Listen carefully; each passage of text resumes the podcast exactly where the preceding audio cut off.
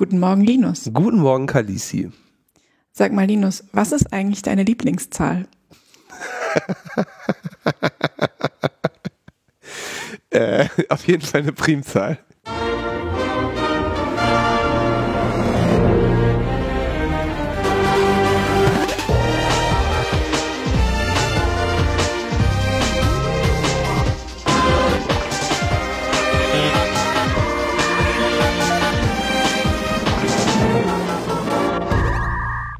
Logbuch Netzpolitik Folge 452 vom 31. Januar 2023.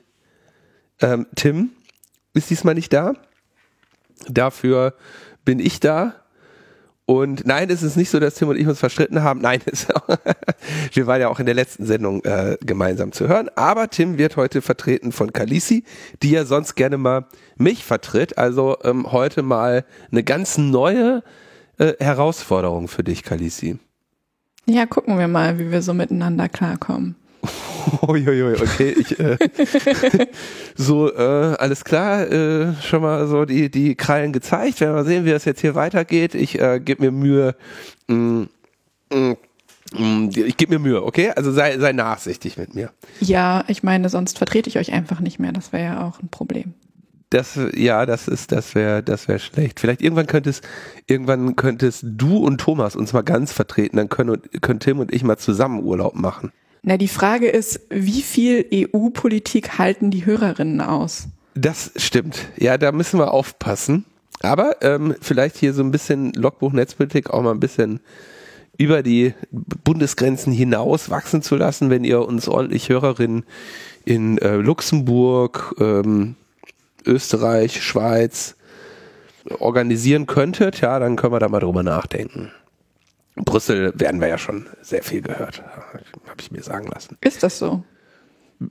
Tatsächlich, äh, ja, Politikerinnen äh, doch tatsächlich melden sich relativ häufig und äh, vielleicht noch mehr aus Berlin als aus Brüssel, aber genau deswegen, ne, dafür haben wir ja Thomas und dich da, um dort auch unsere unseren ähm, unsere Kontrolle über über die ganze Bande ein bisschen weiter auszubauen unsere Ablehnung zu kommunizieren. Äh, ja, genau, unser, unser, unser fundamentales äh, besser, besser wissen und besser machen lassen. Wir haben ein bisschen Feedback zur, zur letzten Sendung und zwar einmal von Fussel vom äh, CCC Freiburg. Kleine Ergänzung zur Hausdurchsuchung bei Radio Dreieckland. Ihr erinnert euch, ne? Kleiner Hinweis von Linus. Radio Dreieckland war der Freiburger Radiosender, der durchs Haus durchsucht wurde an mehreren Orten, weil sie einen Link auf ein Archiv von links unten in die Media hatten. Dazu also der Kommentar. Ähm, konstruiert würde man den Radiomachenden unterstellen, sie unterstützten damit einen verbotenen Verein. Das übrigens ist ein Konstrukt, das nie wieder weggehen wird, weil das nur Betroffene machen können. Insofern haben Sicherheitsbehörden hier einen Hausdurchsuchungsjoker erfunden, bis in alle Ewigkeit reicht damit die bloße Unterstützung, man betreibe eine Nachfolgeorganisation oder einen Unterstützerkreis des verbotenen Vereins rechtsstaatlich auch irgendwie eine Bankrotterklärung. Soweit bekannt war der Staatsanwalt daran beteiligt, eben genau jener, der bis dahin alle anderen links unten Verfahren verloren hat. Also der gleiche Staatsanwalt, der sich den ganzen Mist damals aus oder der den ganzen Mist damals umgesetzt hat. Das Verbot von links unten ging ja, meine ich, aus vom Innenministerium, aber der Staatsanwalt, der das dann nicht weit genug tragen konnte, ähm, hat dann auch diese Hausdurchsuchung gemacht. Das wäre natürlich klug gewesen, wenn der Herr Greulich sich ein neues Problem in Freiburg gesucht hätte. Aber an äh, Problemen scheint es, scheint Freiburg generell arm zu sein. Übrigens gibt es zu dem Thema. Radio Dreikland hat das dann direkt ähm, weiterverwendet, diese, dieses Thema, und hat dann mit Fussel äh, ein Interview ge, äh, geführt über Hausdurchsuchung und Schutz äh, digitaler Geräte. Auch das haben wir mal in den Shownotes verlinkt. Oh Mann, ein ähm, Hausdurchsuchungsstoker finde ich auch eine schöne Wortneuschöpfung. Und apropos Wortneuschöpfung, du hast ja jetzt auch die neueste Primzahl erfunden in der letzten Folge. Ähm, Aber es ist gar keine Primzahl, Linus. Hast du da in Mathe nicht aufgepasst oder was ist da passiert? Aber die Kommentare haben es ja dann nochmal sehr schön aufgearbeitet in unterschiedlichen Formen. Ich finde das ja auch manchmal ganz gut, wenn einem das unterschiedlich erklärt wird, bis man es dann verstanden hat. Also ich gebe zu, die Rolle der Eins als Primzahl ist umstritten. Ähm, wir haben aber immerhin eine, das fand ich sehr elegant, eine Primzahl an Kommentaren, die mich darauf hinweist, nämlich 17 Stück an der Zahl. Und ähm, einige haben sich, glaube ich, auch gewundert, warum so viele das äh, kommentiert haben. Und da muss ich zugeben, also nicht, nicht alle haben das kommentiert und, und, und wussten dabei, dass es schon, was weiß ich, 10, 20, 17 Leute vor ihnen kommentiert hatten, sondern ähm, wir haben aus Gründen, eine kleine Regel, dass äh, wenn ein Kommentar von jemandem kommt, der oder die noch nie kommentiert hat, dann landet sie in der Moderationsschleife. Also der Kommentar wird nicht sofort freigeschaltet. Das hat sich als ähm, ja, relativ gute Moderationsregel äh, erwiesen, weil relativ selten jemand in der Moderationsschleife, äh, in der Moderationsschleife landet, dann auch nur einmal. Und einige, die dann da eben zurecht landen, nie das Licht der Welt erblicken.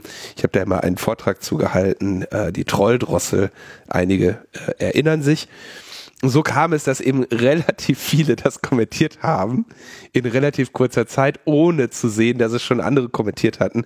Und daher kommt diese äh, hohe Anzahl an Hinweisen auf diesen Sachverhalt. Und der letzte Kommentar dazu, den fand ich dann auch echt ähm, herzallerliebst von äh, Kantorkel hallo, ich melde mich schon lange und ich wollte auch nochmal sagen, also ähm, die Eins ist gar keine Primzahl. Fand ich äh, sehr gelungen. Und zwar ist sie keine Primzahl, weil die Definition einer Primzahl ist, dass sie nur durch sich selbst und eins teilbar ist. Und die Eins ist nur durch sich selbst oder durch eins teilbar, weil man jede Eins von dem einmal eins nur einmal zählen darf. Und deswegen ist 1 keine Primzahl. Das würde, glaube ich, auch des Weiteren die Aufgabe der Primfaktorzerlegung immer relativ simpel machen, wenn man äh, die 1 immer nehmen dürfte. Aber okay, ich äh, gebe mich geschlagen, 1 ist keine Primzahl, aber trotzdem war das ein, ein wichtiges Datum. Auf jeden Fall. 23.01.23. Ja. Oder nicht? Definitiv. Ich weiß gar nicht, was da war, aber es war auf jeden Fall bestimmt ein wichtiges Datum. Letzte Sendung. ja. ja, gut. Okay. Ähm, in der letzten Sendung habt ihr ja auch über Mobilfunkabdeckung ähm, gesprochen und dazu zum gab ersten es auch Mal, zum ersten Mal. Das ist ja ein Thema, über das wir uns eigentlich sonst noch nie aufgeregt haben. Nee, gar nicht. Das war mir auch noch nie aufgefallen. Also ich habe immer noch genauso wenig Ahnung von Mobilfunkabdeckung wie vor sechs Jahren oder so. Ähm, genauso wie die Bundesregierung. Ähm, dazu gab es auf jeden Fall einen Kommentar von Jörn. Der schreibt äh, zu Funklöchern und Mobilfunkabdeckung nach Haushalten. Ich habe in meiner Familie eine Lehrerin, die während des Corona-Homeschoolings feststellen musste, dass die Familien ihrer Schülerinnen, die mit knappen Mitteln haushalten müssen, häufig nur über Mobilfunkverträge verfügen und auf einen festen Internetanschluss aus Kostengründen verzichten. Im normalen Alltag kamen die damit wohl ganz gut aus, da das mobile Internet unterwegs benötigt wird, aber halt auch zu Hause nutzbar ist. Spart also um die 40 Euro monatlich. Mit Zoom etc. kam das dann aber im ländlichen Niedersachsen an seine Grenzen. Unter dem Gesichtspunkt hat die Abdeckung der mobilen Internetverfügbarkeit nach Haushalten also tatsächlich einen Sinn, auch wenn das meiner Meinung nach nicht so sein sollte, ist ein Internetanschluss zu Hause leider auch heute noch keine Selbstverständlichkeit. Ansonsten gehe ich natürlich dabei mit, dass die Messung der Abdeckung mit mobilen Internet anhand von Haushalten Quatsch ist. Ja, dazu, äh, also das Problem stimmt und das äh, haben wir, glaube ich, auch ausführlich äh, besprochen und ähm, also dem allen dem allen kein Widerspruch von meiner Seite. Ähm, mehr Volumen muss her ähm, und äh, mehr Unterstützung für Menschen geringen Einkommens auch an diese Form der unerlässlichen digitalen sozialen Teilhabe äh, zu ermöglichen. Allerdings äh, muss ich einen kleinen Hinweis machen an dieser Stelle. ähm, dass die Mobilfunkanbieter Haushalte versorgen, das machen die schon von sich aus. Ja, also das ist ja quasi, ähm, also wenn ich denen sage, baut Mobilfunknetz, dann werden die das dort bauen, wo die meisten Menschen sind. Die meisten Menschen sind in Städten und also bauen sie es dorthin. Ja, das ist immer das Erste, was ausgebaut wird. Ja, wenn jemand ein neues Mobilfunknetz baut oder eine neue Mobilfunknetzgeneration ausrollt, dann machen sie das, was weiß ich, in Berlin Frankfurt, Düsseldorf, wo auch immer, München, äh, Hamburg, äh, was auch, also wo auch immer viele Menschen äh, sich versammeln und nicht in Klesen-Görne, ja. Und das ist aber genau der Punkt, dass man ja in der Regulation im Prinzip die den Zwang dahingehend setzt, dahin setzen muss, wo sie nicht von alleine hingehen. Und wenn ich also sage, okay, passt auf, ihr müsst 98 Prozent der Haushalte versorgen, dann ist das ein sehr viel niedrigschwelligeres Ziel, als wenn ich sage, ihr müsst 98 Prozent der Fläche versorgen.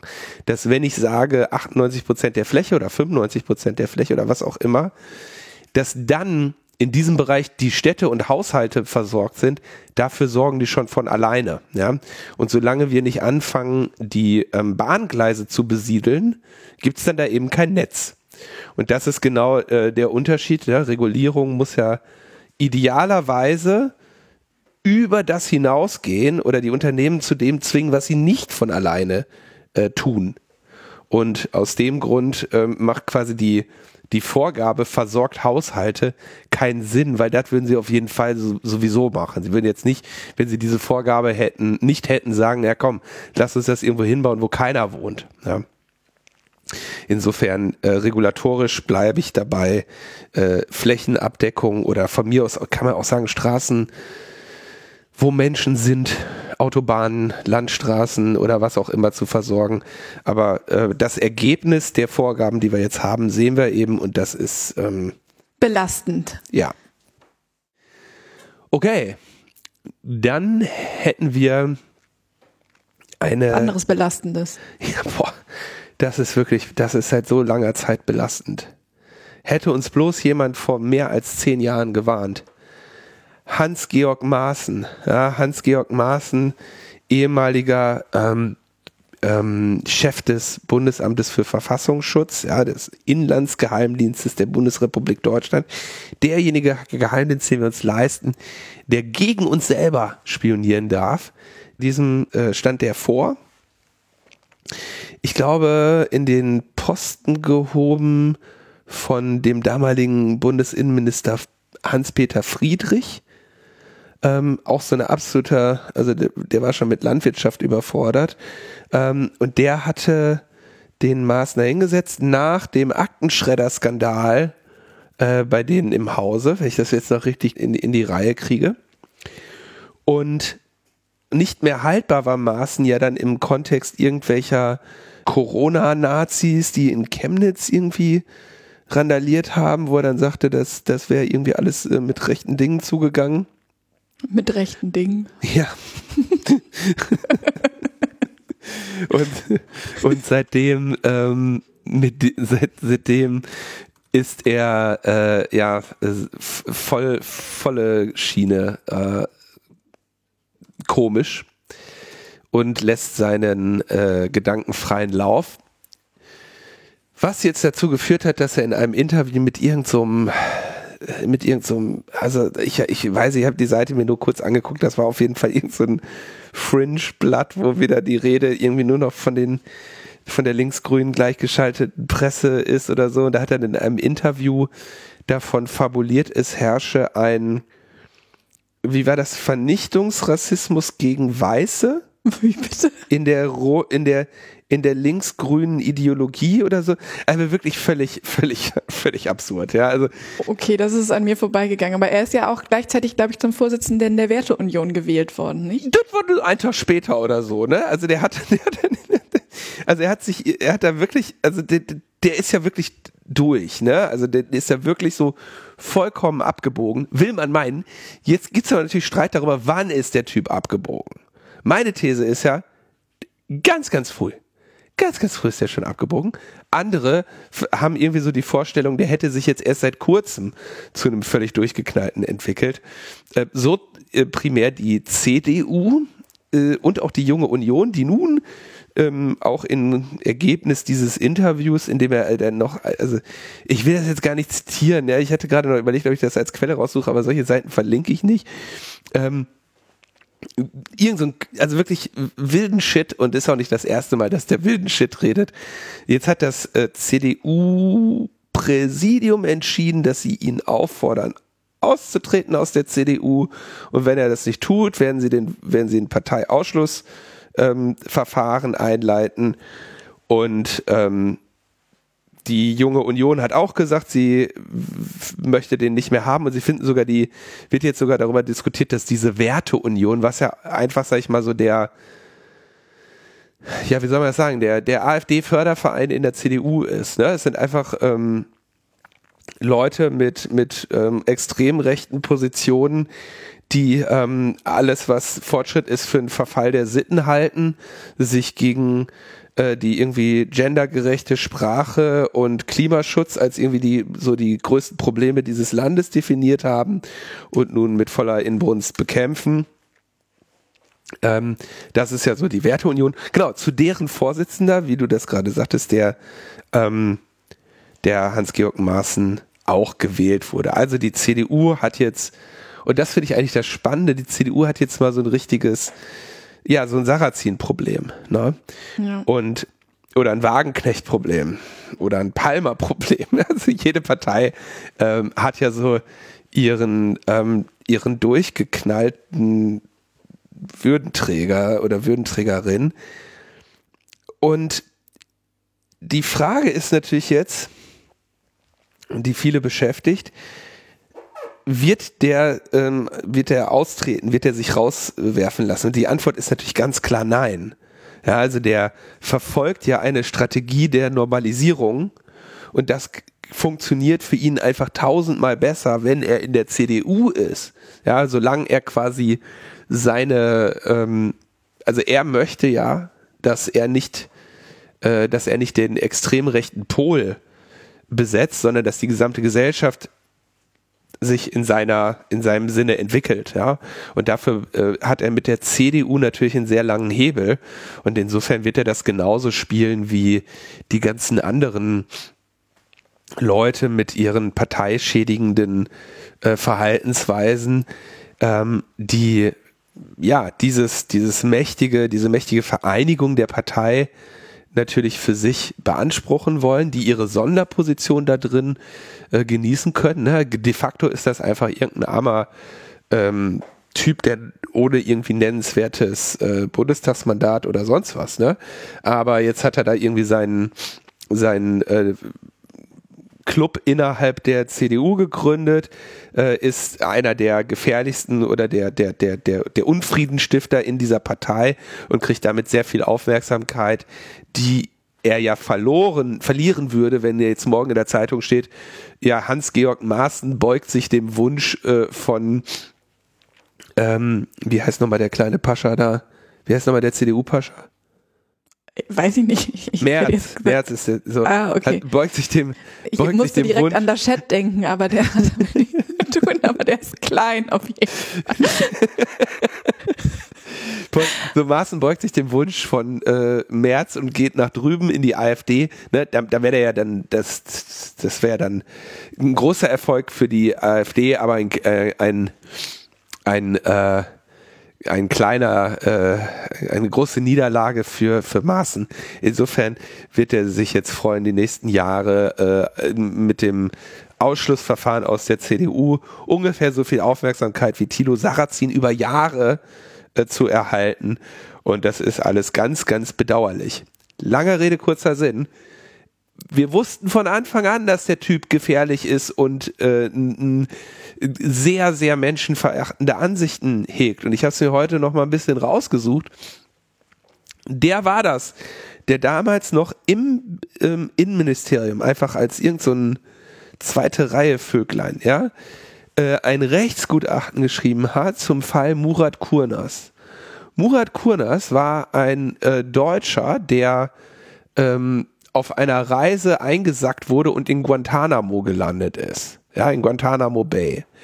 Und dann war irgendwie Thema, dass er da vielleicht nicht zu Recht, äh, nicht, also zu Recht sitzt niemand in Guantanamo Bay, weil das ja nicht, ähm, sagen wir mal, den äh, rechtlichen Ansprüchen und auch den völkerrechtlichen Ansprüchen genügt dieser Ort, aber ähm, zumindest haben die ja Ideen, wen sie da aufhalten, äh, wen sie da festhalten wollen und wen nicht.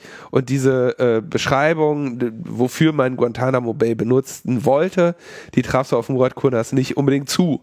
So, jetzt äh, war die Frage, ähm, ist die Bundesrepublik Deutschland für den verantwortlich? Soll die sich den ausliefern lassen oder nach Hause bringen lassen, um den aus diesem, aus diesem Folterknast rauszuholen?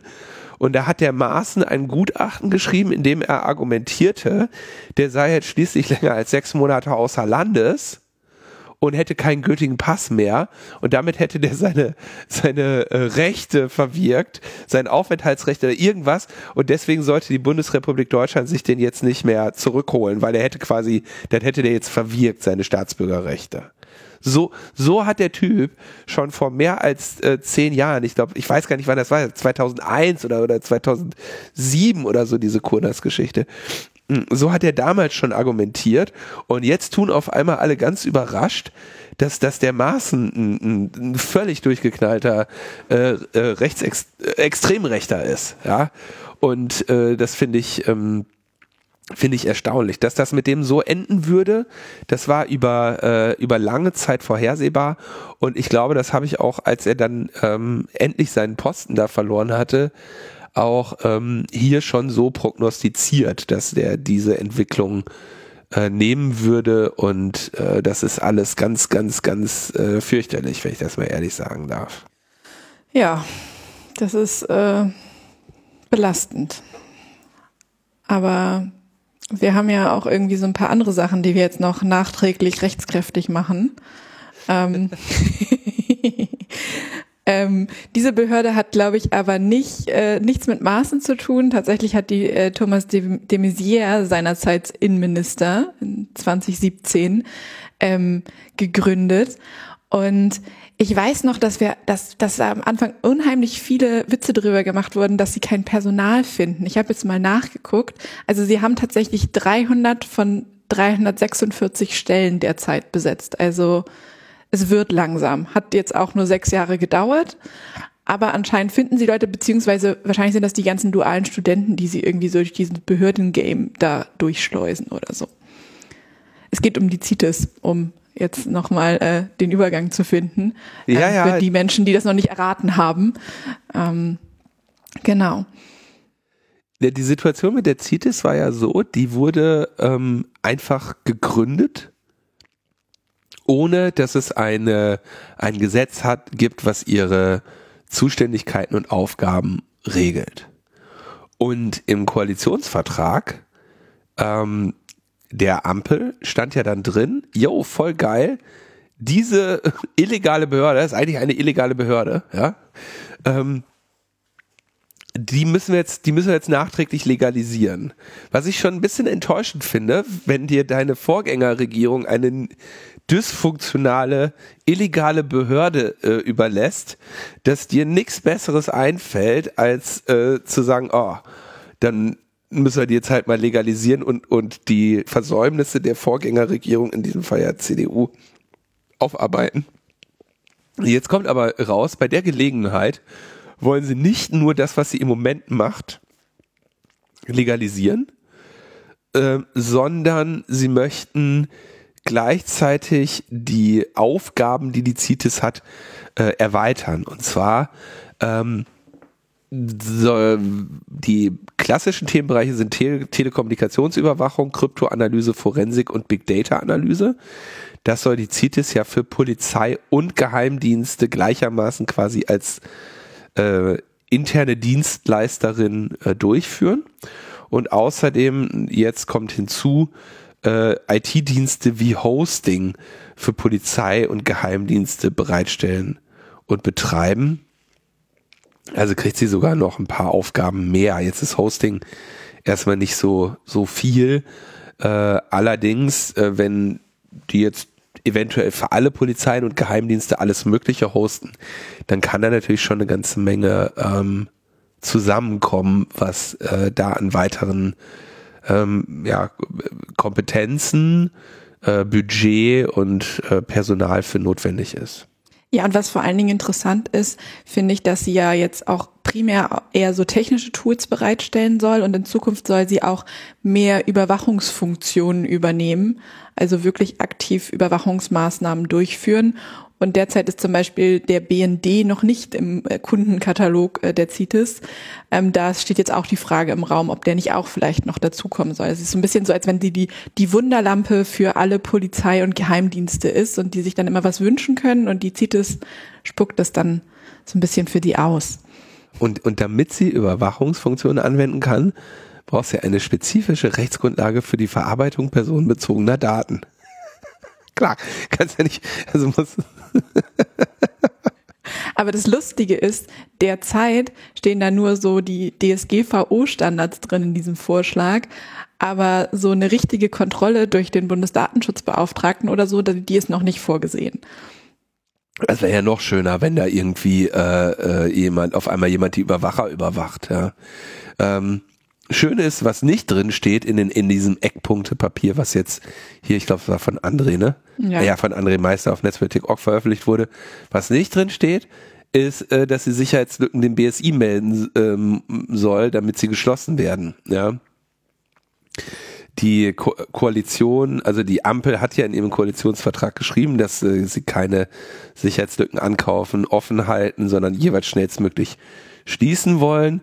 Aber ähm, Nancy Faeser sieht das ja anders und in, entsprechend steht es jetzt auch nicht in dem Eckpunktepapier zur nachträglichen Legalisierung äh, der CITES. Das ist schon ähm, ein hartes Brett, würde ich sagen. Ja, ja, enttäuschend. Und vor allen Dingen ist es ja auch irgendwie so dieses, die CITES arbeitet im Geheimen und da ist ja dann auch schon so, sind ja auch schon so die einen oder anderen Sachen zutage gekommen, dass die dann auch gerne einfach sich mit ich sag mal, Pegasus und Co.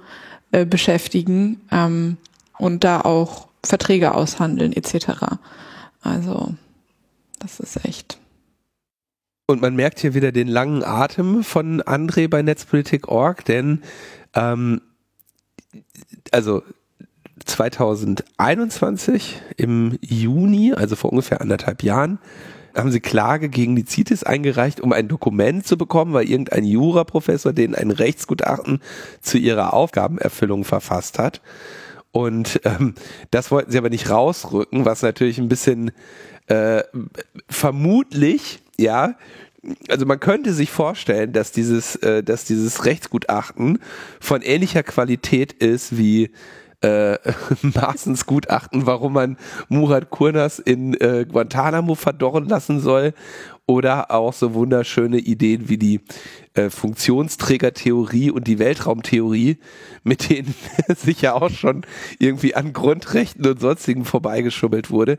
Insofern, ich glaube, das wird, äh, wird nochmal spannend, dieses wunderschöne Rechtsgutachten äh, zu lesen, aber es wird, wenn die CITES jetzt ähm, ja, legalisiert wird, äh, äh, dann äh, hat dieses Dokument im Zweifelsfall nur noch historischen Charakter. Aber es ist schon wirklich, ähm, pff, also wenn man, äh, wenn man sowas von anderen Ländern erzählen würde, ne, dass sie irgendwie so, ja, die haben so eine Überwachungsbehörde ohne, ohne rechtliche Grundlage, dann würdest du denken, boah, was ist da los, ne? Aber irgendwie so in der Bundesrepublik Deutschland hat man sich da auch inzwischen irgendwie schon so ein bisschen dran gewöhnt, oder? Ja, und ich finde es vor allen Dingen krass nach den ganzen ähm, Geschichten, die wir, Themen, die wir schon zu Staatstrojanern hatten, aber auch nach dieser ganzen Pegasus-Geschichte, dass es, dass sie es trotzdem noch schaffen, die dann zu legalisieren und nicht zu sagen, jo, wir haben aus den letzten fünf Jahren gelernt und äh, denken jetzt darüber nach, so einen Quatsch zurückzuziehen, ähm, sondern sie legalisieren es dann nochmal hinterher. Also das ist auch so, nichts gelernt, keine Konsequenzen abgeleitet und irgendwie nur scharf auf Überwachungskompetenzen sein. Ja, das ist äh, äh eine, ja, also schwierig. Es ist immer das Gleiche und ähm,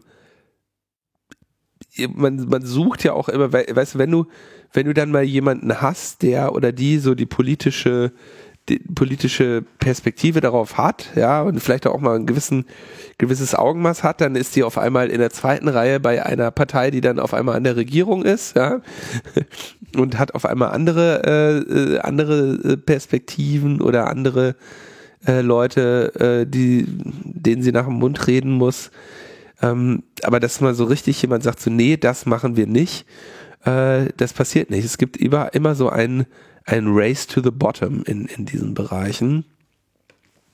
Was sich ja auch jetzt hier im PEGA-Ausschuss äh, zeigt, ja. Verfolgst du den so ein bisschen? Ja, also ich verfolge den am Rande und bekomme dann immer mit, wie Menschen sich sehr stark darüber aufregen, ähm, weil ich das Gefühl habe, den haben sie so aufgesetzt, aber so richtig viel mediale Aufmerksamkeit dafür, wie, wie groß dieses Thema zwischenzeitlich war, bekommt der eigentlich nicht mehr. Und der wurde ja jetzt auch bis zum Sommer verlängert. Das heißt, die, die ähm, Tagen in diesem Ausschuss ja auch noch ein bisschen länger. Mhm. Und ähm, ja, das ist irgendwie das, was wir jetzt gerade zu den zu dem ganzen CITES-Thema gesagt haben, spiegelt eigentlich das wieder, was die jetzt auch gesagt haben in ihrem ersten in ihrem ersten Entwurf, dass ähm, es sowohl fehlende Kooperation zur Aufklärung gibt, als auch ähm, keine Eigeninitiative ähm, für Aufklärung und Bekämpfung von solchen Problematiken. Also das ist ja wirklich eins zu eins, was wir da ähm, mit der CITES auch sehen. Ja, also ich, ich muss tatsächlich sagen, ich gucke mir diese Pega-Ausschussgeschichten immer so, so ich über, also komm, ich bin ehrlich, ich überfliege das so ein bisschen und denke mir immer so, ja, scheiße, scheiße, scheiße. Aber es wird halt, also es ist ja gewissermaßen auch, jetzt sage ich was, was man eigentlich nicht sagen sollte. Da kommt ja jetzt nichts raus, was man nicht vorher schon gewusst hätten. Ne? Aber das Schlimme ist, ähm, das haben wir vielleicht gewusst als irgendwie kleine Community, die sich seit vielen Jahren damit auseinandersetzt, die seit vielen Jahren weiß, wer NSO ist, ja, wer äh, Finn Fischer ist, was die anderen Akteure auf diesem Markt sind und was da alles so los ist, ja. Ähm, aber auf der EU-Ebene, wo jetzt ne, irgendwie die Dinger gegeneinander, gegen politische äh, Minderheiten in Spanien und was da nicht alles gemacht wird mit diesem Zeug, das, sind, das ist gewissermaßen habe ich den Eindruck bei diesem Pega-Ausschuss erstens ohnehin so ein Snowden-Effekt und zweitens dann auch noch mal ähm, im Schatten des Snowden-Effekts, was das ganze Thema so komplett in Richtung ferner Liefen katapultiert. Ne? Und wenn du Pech hast, wird das dann jetzt eben, wurde das dann jetzt eben einmal auf EU-Ebene diskutiert, hatten wir ja Untersuchungsausschuss zu. Und jetzt äh, gib ihm. Also ja. oder oder oder hast du ähm, hast du weißt du durch deine Gespräche in in Brüssel und äh, sonstigen Gefilden, dass es, dass sich daraus irgendeine Form von Konsequenz andeutet, die da noch kommen könnte. Was heißt Konsequenz? Also ich denke, dieser Ausschuss wird jetzt halt ähm, seine Empfehlungen rausgeben und seine Forderungen, aber man sieht ja schon, dass die Kooperation einfach nicht da ist und jetzt so von der Wirkmacht auf PolitikerInnen, also ich glaube, es ist schon eine Sensibilisierung da, ich habe aber immer das Gefühl, dass das so ein bisschen getrennt voneinander betrachtet wird. Also, ne, wenn wir jetzt ähm, über Pegasus reden und Überwachung von Journalistinnen und so und ähm, dann ist das alles total schlimm und das ist denen dann auch alles total klar. Aber wenn wir dann zum Beispiel jetzt über Chatkontrolle reden, dann ist das alles auf einmal gar kein Thema mehr. Und das ist so ein bisschen so eine, also die schaffen es nicht, das auch zusammen, also die schaffen nicht die Konsequenz dazu zu ziehen und auch das zusammenzubringen, dass sie sich jetzt mit jedem Überwachungsgesetz sozusagen, was sie mehr machen, sie sich weiter in, in dieses Bein schießen. Ne? Ähm, also ich glaube, es führt zu einer gewissen Sensibilisierung, aber dieses, das zusammen zu betrachten, fehlt halt einfach. Jetzt wehren sich natürlich noch ein paar Leute dagegen. Ähm, Reporter ohne Grenzen hat, glaube ich, zwei Sachen. Ne? Die haben eine Beschwerde gegen den BND laufen am äh, e Europäischen Gerichtshof für Menschenrechte. Und die haben aber jetzt auch irgendwie ähm, eine Verhandlung vom Bundesverwaltungsgericht in Leipzig gegen, wo es um den Ausschluss von, also quasi das Sicherstellen, dass Journalistinnen und Journalisten nicht betroffen sein können. Ne? Das war, glaube ich, das Primärthema von äh, RSF, oder? Genau, also die haben halt eine Verfassungsbeschwerde eingelegt ähm, und zwar gegen, ähm, das ist auch eine Reform, über die du dich schon sehr aufgeregt hast, die ähm, 2021 beschlossene Reform des Verfassungsschutzes, das äh, Quellenticker-Ü erlaubt hat. Oh. Ähm, also um dieses Soll Thema ich mich geht es. Aufregen? Nee, ich, ja, bitte. Ja, ich, ich du hast dich heute noch nicht so viel aufgeregt. Ja. Ja. okay, dann nicht. Ähm, Genau, und ähm, es geht halt äh, darum, dass Reporter ohne Grenzen ähm, befürchtet, dass ähm, sie gegebenenfalls auch vom BND überwacht werden könnten, wenn sie mit vertraulichen Quellen im Ausland kommunizieren. Das ist so ein bisschen die Basis von dieser äh, Verfassungsbeschwerde und diese Anhörung hat am 25.01., also irgendwie vor sechs Tagen, ähm, stattgefunden und ähm, jetzt ist es spannend, wie es weitergeht, weil die haben ja schon mal verloren. Ähm, ich weiß, glaube ich, nicht, ich, ich meine, das war 2017, ich kriege das jetzt nicht mehr so genau zusammen. Also sie haben schon mal eine ähnliche Verfassungsbeschwerde eingelegt und das Ding verloren. Okay. Also, da bleiben wir dran. und äh, schauen uns mal an. Es gibt außerdem, wenn wir jetzt hier gerade schon bei dem, bei der ganz großen äh, Überwachung sind, ähm, eine Verfassungsbeschwerde der GFF gegen Palantir. Ähm, genau, also nicht direkt gegen Palantir, ähm, sondern es geht halt um die automatisierte Datenanalyse durch Strafverfolgungsbehörden und ähm, insbesondere um das Polizeigesetz in Hamburg und Bayern, weil dieses Polizeigesetz nämlich so eine ganz drastische Lücke gelassen hat. In Hamburg ist das mhm. Äh, Paragraph 49, ähm, der es halt erlaubt, automatisiert Daten zu verarbeiten. Ähm, und vielleicht äh, möchtest du noch mal kurz sagen, was Palantir eigentlich macht. Ähm, das, da da wird es nämlich dann interessant. ja, Palantir ist, was machen die? Das Spielzeug also von Peter ich, Thiel. Genau, Peter Thiels äh, Überwachungs-Startup, äh, ähm, die ja, Big Data Analysen machen in vielen unterschiedlichen Bereichen, aber insbesondere sich so als, als Wirkungsbereich so Geheimdienste, polizeiliche Massenüberwachung, ne? also Big Data auf äh, deviantes Verhalten oder so ähm, bauen und tatsächlich spezifisch so Polizei und sowas als, als als Zielgruppe äh, oder als als als äh, ja als Zielgruppe haben. Ne?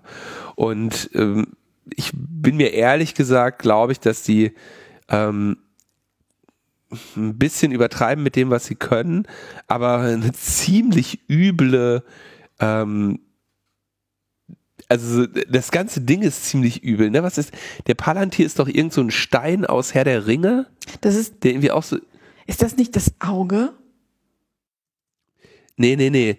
Ähm, der Palantir, es gibt mehrere. Das, das Auge ist Sauron. Also ja, das Auge ist Sauron, aber okay, weil hm, jetzt muss ich mich outen. Ich habe immer nur die Filme geguckt und nie die Bücher gelesen. Wahrscheinlich fehlt mir dieser Kontext. Also ähm, ein Palantir ist, glaube ich, ein, ein Stein. Jetzt kommen, da werden wir mal gucken, ob, ob mehr Leute uns das jetzt erklären, als, als wir erklärt Vielleicht musst du dann auch wieder so viele neue Kommentare freischalten, weil wir die Herr der Ringe-Nerds noch nicht getriggert haben. ähm, also, was ist ein Palantir? Also, es sind sehende äh, Steine, äh, die in die Ferne blicken können. Okay. Ähm, also, über die Steine waren vollkommen glatte Kugeln von schwarzem, massiven Glas. Äh, und da kannst du irgendwie mit. Ah, das ist diese, diese Kugel, weißt du, die auch ähm, Gandalf bei sich hat zwischenzeitlich. Ja, und Aragorn hat den auch äh, genau. mal. Genau. Ja. Ich erinnere mich. Okay. genau, das ist ein Palantir, ja.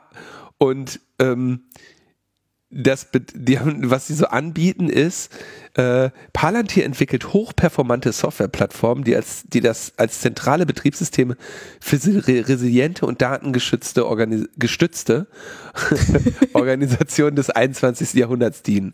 Foundry, das Betriebssystem für moderne Unternehmen. Gotham, das Betriebssystem für moderne Sicherheitsbehörden. Also die haben auf jeden Fall das gibt's dann auch nur in Schwarz-Weiß, gesehen, oder? Also das Gotham-Betriebssystem. ja, Gotham ist ja, also Gotham ist ja, denke ich mal, so Batman entlehnt, ne? Ja, ja. Und ähm, Apollo ist das Betriebssystem von Continuous Delivery. Äh, also also das Interessante ist, es gibt ja noch ein paar, Datenschutz und paar mehr von diesen Dingern auf dem Markt. Ne? Es gibt ja nicht nur Palantir leider. Ähm, und ich glaube, das ist auch was, was man immer vergisst. Und dieser Trend, dass Polizisten oder Polizisten, genau, die Polizisten kaufen die ein, aber dass die Polizei sich diese Ressourcen einkauft, ist tatsächlich ein sehr beunruhigender aus meiner Sicht. Ähm, aber du wolltest noch erzählen, was da noch auf dem Datenblatt steht. Ja, ja, die haben irgendwo hier so ein kleines Ding Datenschutz und Datenethik gehören zu unserem, Grund, unserem Grundversprechen und unserer Unternehmensphilosophie. Da bin ich ja mal gespannt. Was habt ihr denn da? Äh, verpflichten uns, uns ethischen Grundprinzipien. Wir investieren in Funktionalitäten, die eine verantwortungsvolle Verarbeitung von Daten erleichtern. Erleichtern. ja. Das ist, damit die niemand verklagen kann. ja, also kommt das, also Palantir ist, glaube ich, so äh, auf jeden Fall eines von den Unternehmen, die sich nicht, also die jetzt nicht großartig äh, don't be don't be evil als ähm, als Message hätten und auch sicherlich nicht in als Teil ihrer äh, PR oder Corporate Identity.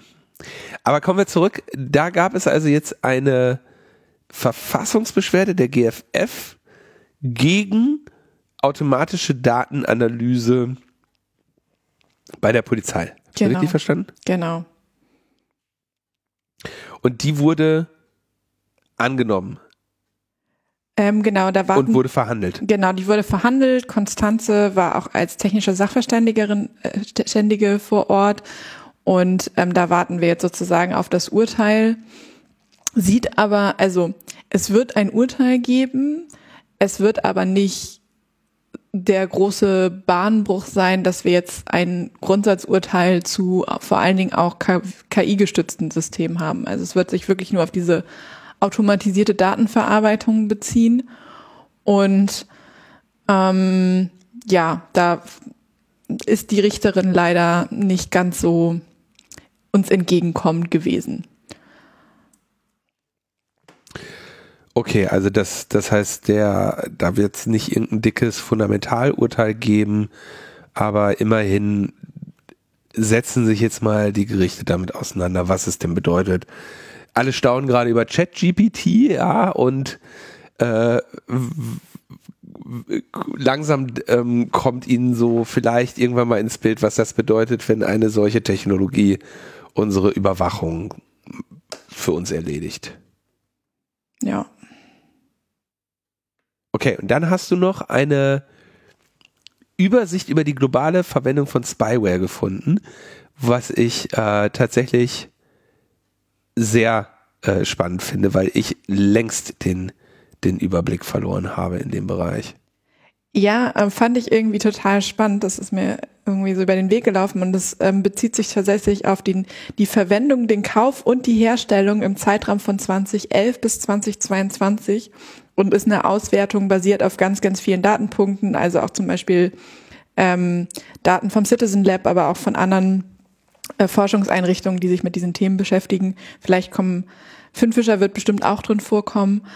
Fand ich aber interessant, das mal so auf einem Haufen zu haben und das mal benennen zu können. Vielleicht baut noch jemand so eine interaktive Karte aus den Datenpunkten. Das wäre doch mal eine interessante Sache also diese Darreichungsform als äh, Excel-Sheet äh, kann ich jetzt nur Punkte geben dafür, dass sie wenigstens keine Leerzeichen im Dateinamen haben, aber ansonsten kann ich hier wirklich wenig, wenig Punkte geben für die Form der Auf, Aufbereitung. Ja, also das kann man, da hast du recht, da kann man auf jeden Fall noch was draus machen. Vielleicht mal als CSV exportieren und versuchen. Mhm, aber ja, ah, okay, aber dann sehen wir wenigstens, also es sind im Prinzip, welche Unternehmen es so gibt. Und, boah, Kinder, ihr müsst doch mal wenigstens hier Filter oben an den, okay, also, Junge, Junge, Junge. Die müssen mal bei mir in die Einführungstrainings, irgendwie Excel, Excel für, für, für den ersten Tag, wo du arbeitest, so. Gucken wir mal, Finn Fischer. Oh, Finn Fischer ganz schön viel. Echt? Ja, da kannst du, also da haben sie relativ viel zu. Auf jeden Fall mehr, als ich äh, gedacht hätte. Und äh, auch eine ganze Anzahl Länder, auch mehr als ich dachte, in denen es jetzt äh, die einen, die, ähm, in denen das eingesetzt wurde. Zum Beispiel bin ich mir nicht sicher, also ich glaube, Serbien hätte ich jetzt nicht unbedingt auf dem Schirm gehabt. Äh, Venezuela, weiß ich nicht genau. Kasachstan war, äh, hätte ich jetzt auch nicht spontan gewusst. Okay, das ist eine ganz gute Sammlung. Aber letztendlich haben sie einfach nur alles, was irgendwie, wo es mindestens zwei Quellen gibt. Ne? Ja. Okay, aber immerhin, das, das ist schon mal ein ganz guter Ansatz, der sich so für die Recherche, äh, für die Recherche eignet. Ist da Palantir jetzt dabei? Äh, naja, wahrscheinlich würden. Nee, Palantir nicht, weil Palantir ja nur Big Data ist und nicht unbedingt Überwachungs. Naja, okay, alles klar. Sehr schönes, sehr, sehr schönes Spreadsheet. Ähm, ich lade die mal demnächst ein, um einen kleinen Excel-Kurs mit mir mal zu machen. Womit wir beim nächsten Thema sind, ähm, die schwedische Ratspräsidentschaft hat sich mal im Einführungskurs für Massenüberwachung versucht. Jetzt musst du erstmal wieder, es tut mir leid, aber du musst erstmal nochmal erklären, ist der, wer ist denn die schwedische Ratspräsidentschaft? Also, ähm, wir machen, ich mache mal wieder den Einführungskurs EU-Politik äh, für Anfängerinnen. Genau. Also, es ist so, dass wir ja den Rat haben, ähm, in dem unsere ganzen Mitgliedsländer und die Fachabteilungen vertreten sind. Also für die Chatkontrolle, ich, ich nehme die Chatkontrolle mal als Beispiel, arbeitet die ähm, Strafverfolgungsratsarbeitsgruppe für den Rat ähm, an dem Thema. Und der Rat muss natürlich auch irgendwie einen Vorsitz haben und deswegen gibt es eine Ratspräsidentschaft, die alle sechs Monate rotiert.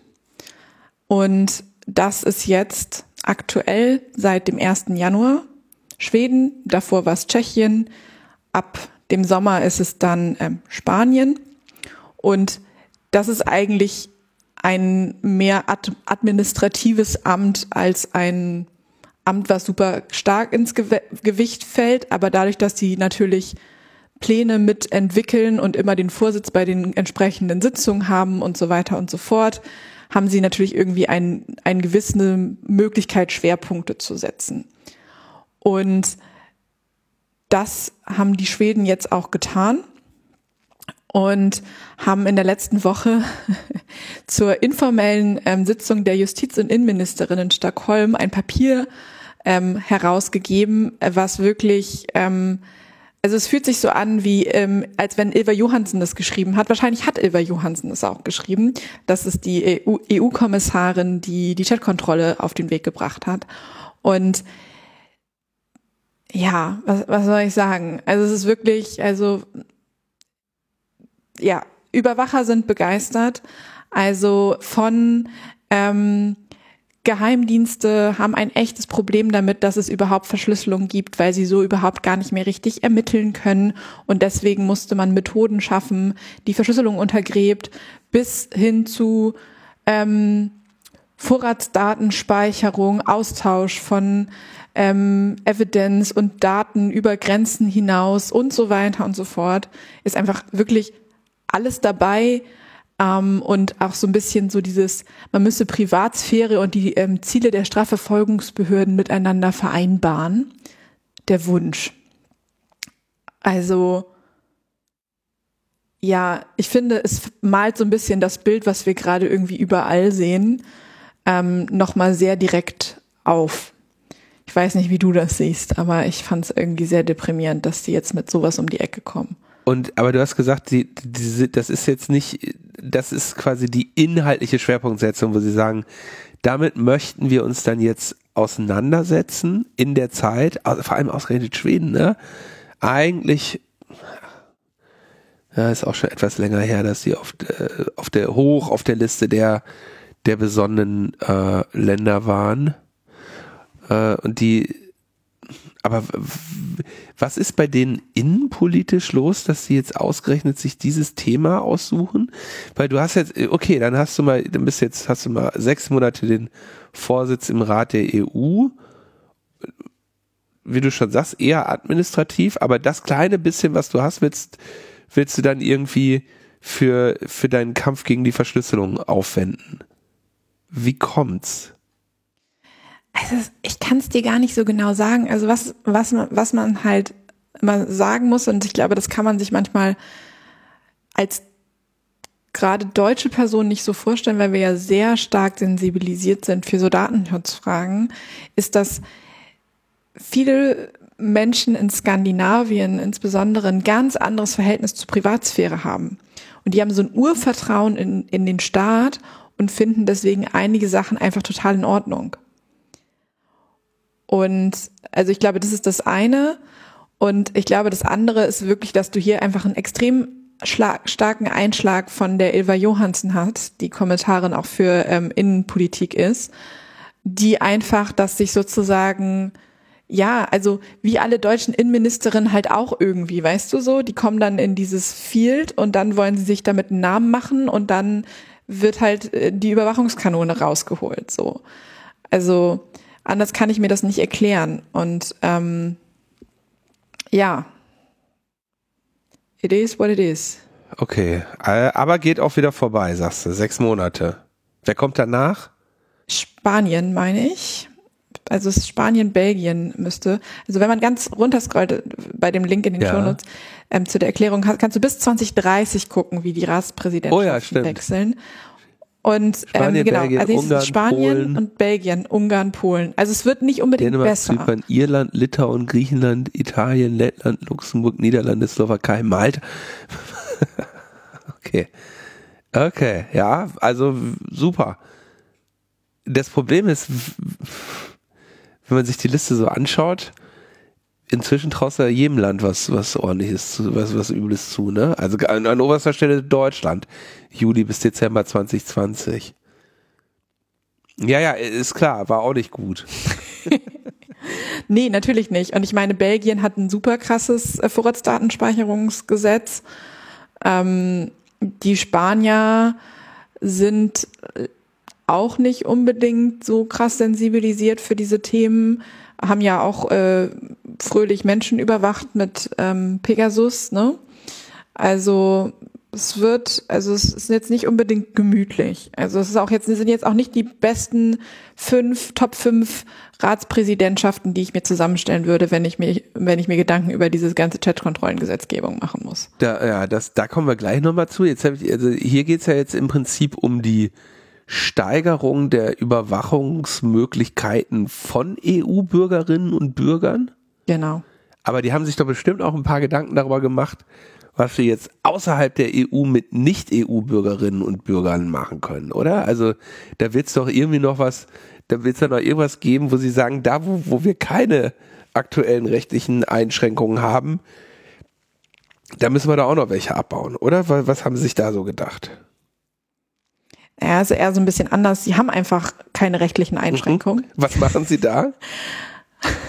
Also es geht jetzt halt um, um die Behandlung von äh, geflüchteten Personen an den EU-Außengrenzen und alles, wo, worum wir hier gerade kämpfen, zum Beispiel im AI-Act, wo es ganz klar darum geht, dass AI-basierte Systeme zum Beispiel nicht für irgendwelche Social Scoring-Sachen benutzt werden oder irgendwie um Risk Assessment für äh, Kriminelle zu machen ähm, das versuchen, also das ist alles so, wird alles so im AI geregelt und das ist auch ein unheimlicher Aufreger, sage ich mal so, in der Zivilgesellschaft.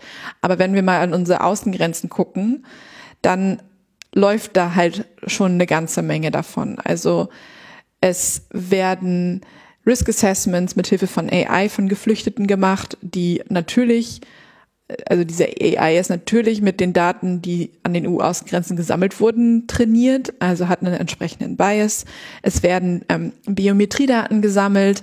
Ähm, es gibt eine ganz große ähm, Datenbank, die heißt Eurodac. Da sammeln sie ähm, die ganzen Fingerabdrücke ähm, von äh, geflüchteten Personen und die ist halt über ganz, die ganze EU ähm, verknüpft, damit sie natürlich auch, wenn sie dann irgendwo irgendjemanden finden in irgendeinem Mitgliedsland, äh, den auch schön wieder an die richtige Grenze zurückschicken können. Und das alles könnte man in dem AI Act regeln, machen sie aber nicht. Und ja, also es ist halt wirklich, ich meine, Frontex ist irgendwie allen Menschen ein Begriff und das ist schon eine Vollkatastrophe, aber was sie da technologisch bringen, ist eine noch viel größere Vollkatastrophe. Ähm, wir hatten ja eben dieses hässliche Spreadsheet. Tatsächlich hat Statewatch ein, eine sehr schöne Animation gemacht. Den kannst du ja jetzt vielleicht gleich auch mal live öffnen und dich da durchklicken. Die wird dir Freude bringen. Ähm, von allen ähm, Immigrations- und Polizeidatenbanken, die in Europa verknüpft sind miteinander. Oh. Das, ja. äh, das ist ein komplizierter Knoten. Ja. Verbinde alle Punkte mit allen Punkten.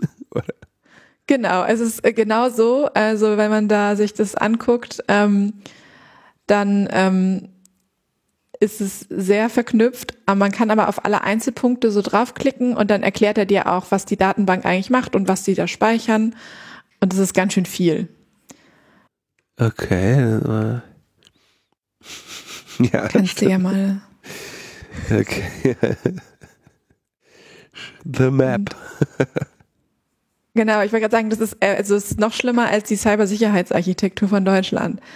Ähm, ja, nur wahrscheinlich funktioniert es besser, ne? Das ist wahrscheinlich so ein bisschen das Problem. Ja, und dann haben wir hier sowas wie den Biometric Matching Service, der ähm, Templates von generierten biometrischen Daten sammelt und speichert. Da haben sie also auch nichts davon gelernt, was Kantorke und äh, Snoopy und Starbuck äh, vorgetragen haben. Ne? Die könnten mal öfter unsere äh, Vorträge besuchen. Oder zumindest mal im Internet gucken. Besuchen müssen sie die nicht, aber. Okay, also da geht's auch äh, munter weiter in die Dystopie. Ja. Möchte äh, bist du, bist du mit dem Thema durch oder kommen wir noch hier nochmal kurz zu Frontex, ne? Wir können ja nochmal zu Frontex kommen an dieser Stelle, weil ich finde, der Frag den Staat hat da wirklich eine wunderbare Aktion gemacht. Also das Headquarter von Frontex ist in Warschau. Wusste ich tatsächlich vorher auch nicht. Wusstest du das, dass das in Warschau ist? Ähm, ich glaube ja, weil die da doch mal so eine Klage verloren haben. Da sind Arne und seine Kollegin, wo ich jetzt gerade leider nicht weiß, welche Kollegin das genau war, äh, da hingefahren, um den die 10.000 Euro, die sie verloren hatten, in Bar zu überreichen. Ah, und da, okay, ich, also da erinnere ich mich an das, äh, an das Video. Und da waren sie, glaube ich, aber ich hätte jetzt auch nicht aus dem Kopf äh, Warschau gesagt, aber äh, ich wusste, dass es, ich hätte jetzt, also es war auf jeden Fall Richtung Osten und eine ähm, irgendwie eine kleinere, schöne Stadt, ja. Ähm, gucken, wo finde ich dieses Video noch? Hier, da ist es. Moment. Steht dann nicht, steht da nicht die Namen, steht, wer das Foto gemacht hat, aber nicht der Name der Kollegin von Arne, weil die war doch da federführend. Steht überhaupt nicht, Arne steht gar nicht mit dabei. Okay, finde ich, finde ich raus, aber wir verlinken es mal. Ja, aber okay, also Sie haben schon wieder eine neue Frontex-Aktion, ja? Genau, sie haben nämlich sich den, den schönen, den schönen Spruch, den, den es ja auch immer in der Prävention gab, gibt äh, See something, say something genommen und komplett um das äh, Frontex Headquarter äh, riesengroße Plate, Plakate aufgehängt, die zu Whistleblowing-Aktionen bei Frontex aufrufen. Sehr schön. Okay, das äh, dürfte nicht so schwer sein, ne? Also äh, dazu whistleblowen. Es ist ja nicht so, als würden die da äh, selten ähm, was, was, was Verbotenes tun. Ja. Ja, das ist ja relativ häufig, dass sowas jetzt auch zum Beispiel von unseren Freunden aus der zivilen äh, Seenotrettung ähm, gezeigt wird, dass Frontex mal wieder was Illegales tut. Kleine Korrektur, die kleine, die kleine Stadt, in die Frag den Staat äh, gereist sind, war Brüssel. Also sie, sie äh, sie haben versucht, ja, okay. insgesamt 10.520 Euro 76 persönlich in Bar ans Brüsseler Büro zu übergeben, äh, das sich jetzt hier äh, versehentlich für eine kleine, kleine, kleine europäische Stadt, äh, Warschau, äh, Brüssel, Hauptsache. Und es war auch nicht nur Arne auf dem ersten Bild, waren sie zu zweit, aber es ist Arne mit eins, zwei, drei, vier, fünf, sechs Kolleginnen. Äh, und es steht trotzdem nicht äh, unterm Bild, wer jetzt die Menschen sind, die da abgebildet sind. Auch bei Arne nicht, immerhin. Ja. Okay, also Whistleblowing bei Frontex finden wir gut, können wir unterstützen. Whistleblowing können wir ohnehin unterstützen. Ja, es gibt auch eine ähm, Whistleblowing-Plattform für ähm, die ähm, Ölindustrie. Ich weiß nicht, ob du das mitbekommen hast. Ähm, die ist auch von Frag den Staat, meine ich aber das nur am Rande. Okay, dann schauen wir mal, finden wir die auch noch, finden wir die auch noch zur Verlinkung? Bestimmt. Ähm. All the Frontex Documents. Packen wir gleich in die Show Notes, müssen wir jetzt nicht unsere äh, Zeit mit äh, ähm, die Zeit unserer Hörerinnen mit vergeuden, aber ich würde an dieser Stelle gerne nochmal ganz kurz äh, auf ähm, einen kleinen Exkurs zur zivilen Seenotrettung machen. Und zwar einmal äh, haben wir ja vor ein paar Mal hier aufgerufen, für die Kabul Luftbrücke zu spenden. Und ähm, wir hatten ja äh, das Ziel, 1000 Euro zusammenzubekommen.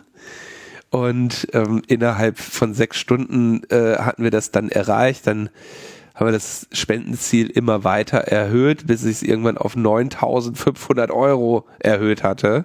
Und jetzt habe ich irgendwie mal reingeschaut.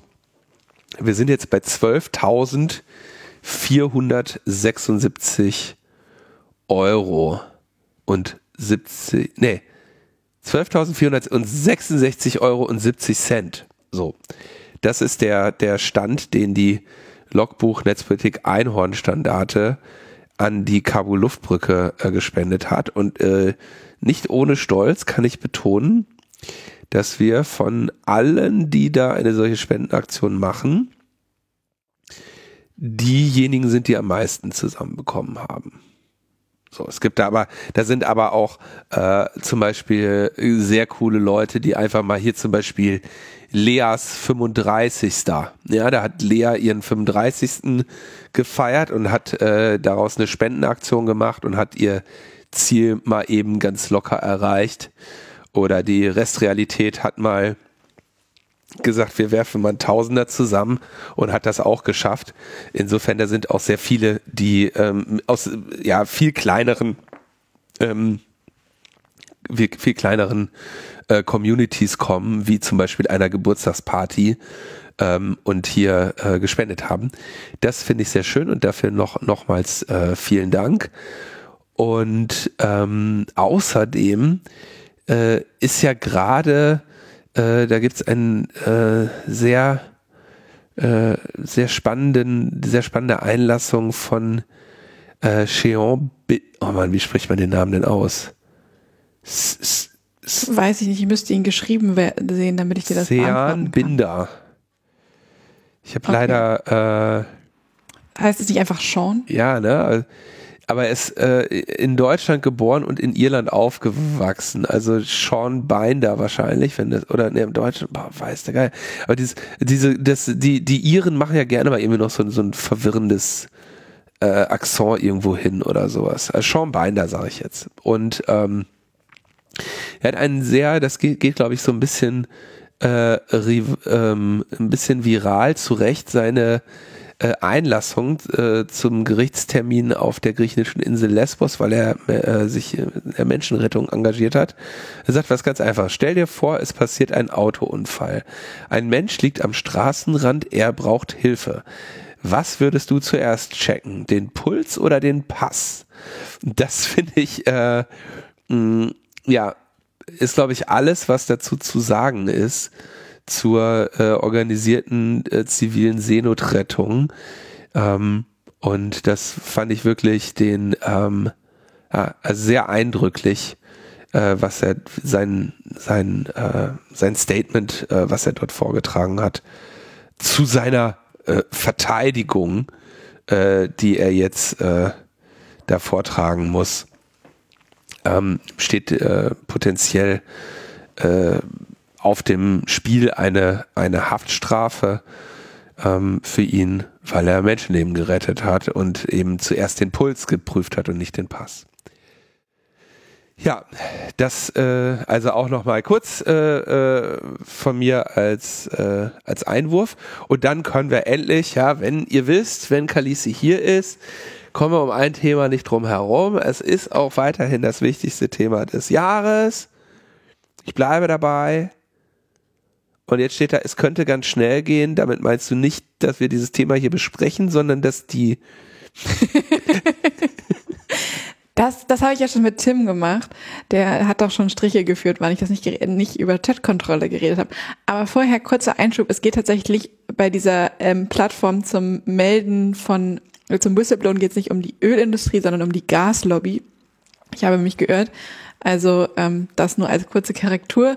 Und jetzt äh, auf äh, kürzestem Weg zurück zur Chatkontrolle. Ähm, die Chatkontrolle ist mein Leben. Und ähm, Sendungstitel.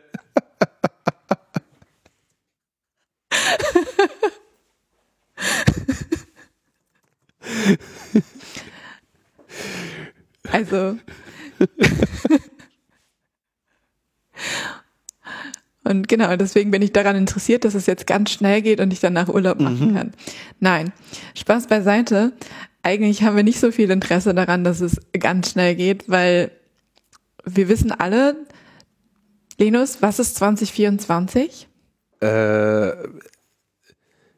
Ratspräsidentschaft? das, was in Berlin jetzt auch endlich stattfinden Wahl. darf, aber für die EU. Genau. Ähm, also 2024 wird gewählt, ähm, also nicht in Berlin, sondern in der EU. Wer weiß, vielleicht auch nochmal in Berlin. Das sieht ja alles gerade gar nicht so gut aus. Ne? vielleicht brauchen, äh, vielleicht legen sie es mit den EU-Wahlen zusammen, dann ist es ein bisschen einfacher.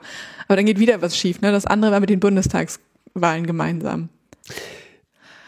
Okay, was macht eigentlich Franziska Giffey, wenn sie nicht wieder gewählt wird?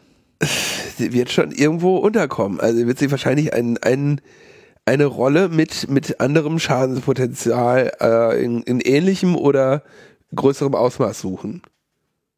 Innenministerium wird ja bald frei. Ähm, also, nochmal, Versuch, Chatkontrolle. Ähm, ich, soll ich wieder äh, von vorne anfangen und nochmal EU kurz, äh, EU-Gesetzgebungsprozess ganz kurz einmal an, anteasern, damit verständlich ist? Ist ja auch total einfach, der ist ja sehr einfach erklärt.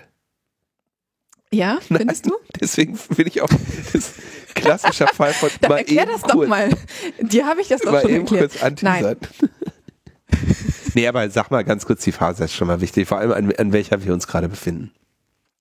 Genau, also ich glaube, das letzte Mal, als ich ausführlicher darüber berichtet habe, waren wir ähm, an einer, naja, an einer ähnlichen Stelle. Wir sind jetzt ein bisschen weiter. Also die Ausschüsse wurden verteilt und der Stand der Dinge ist, dass der Liebeausschuss, ähm, das ist der Ausschuss für bürgerliche Freiheit, Justiz und Inneres, ähm, sozusagen den Lead bekommen hat, also die Hauptverantwortung für das Pfeil und dass ähm, die anderen Ausschüsse, also einmal der IMCO, das ist der Ausschuss für den Binnenmarkt und Verbraucherschutz, ähm, und ähm, FEM, das ist der ähm, Ausschuss für Frauenrechte und ich glaube sogar Kinder, so wie das halt leider immer ist, ähm, sozusagen nur eine Opinion haben.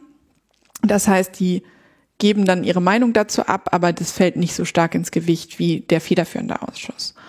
Und der Stand der Dinge ist nach wie vor, dass sowohl IMCO, also Innenausschuss, als auch FEM, also Frauenrechte, gesagt haben, na ja, Also Imco hat halt gesagt, naja, also die Rechtsgrundlage ist halt der Binnenmarkt. Wäre schon ganz gut, wenn wir dann auch ein bisschen mehr Mitbestimmungsrechte hätten, ähm, wenn es um die Verhandlung dieses Reports geht. Und FEM hat halt gesagt, naja, das ist ja auch ein Thema, was Gendergerechtigkeit betrifft, ähm, weil ein Hauptgrund, warum wir auch diese sexuellen Missbrauchsthemen haben, ist auch halt einfach Gendergerechtigkeit. Dementsprechend fordern die gerade noch Kompetenzen ein. Das kann man sich so vorstellen, wenn mehr als einer von diesen Ausschüssen Kompetenzen hat, dann ähm, werden die Artikel auf die Ausschüsse je nach Themenbereich sozusagen aufgeteilt. Also die kriegen dann irgendwie fünf Artikel, die besonders gut in ihren Themenbereich passen. Und was diese Ausschüsse dann machen, und das passiert sozusagen gerade, die schreiben einen sogenannten Report.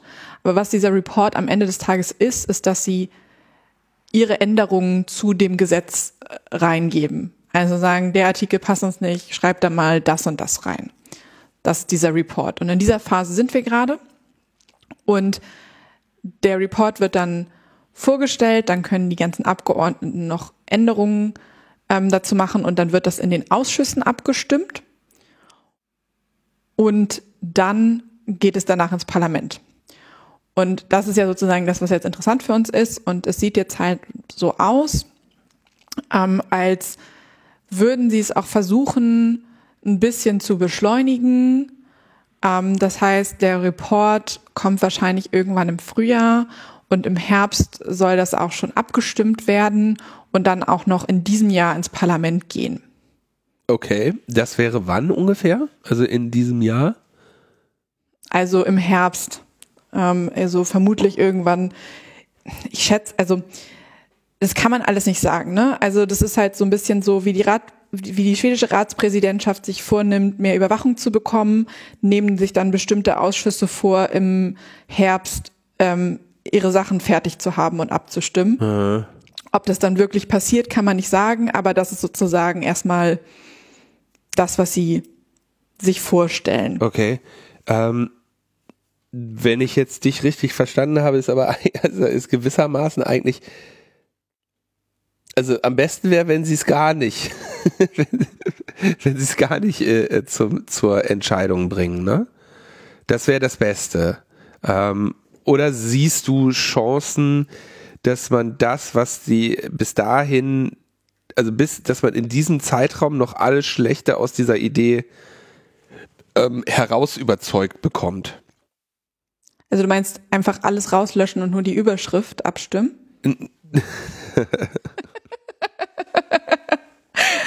ähm, nein, also ich glaube, das ist so ein bisschen, wir haben das, ähm, ich weiß nicht, ob du dich an Terek erinnerst, also da ging es ja. um terroristischen Content online.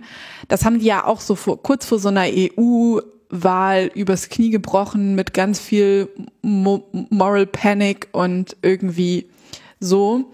Und ähm, ja, das ist ja jetzt irgendwie der gleiche Fall und äh, Kindesmissbrauchsdarstellung ist natürlich dann noch mehr ein Moral, Moral Panic Thema als äh, terroristischer Content.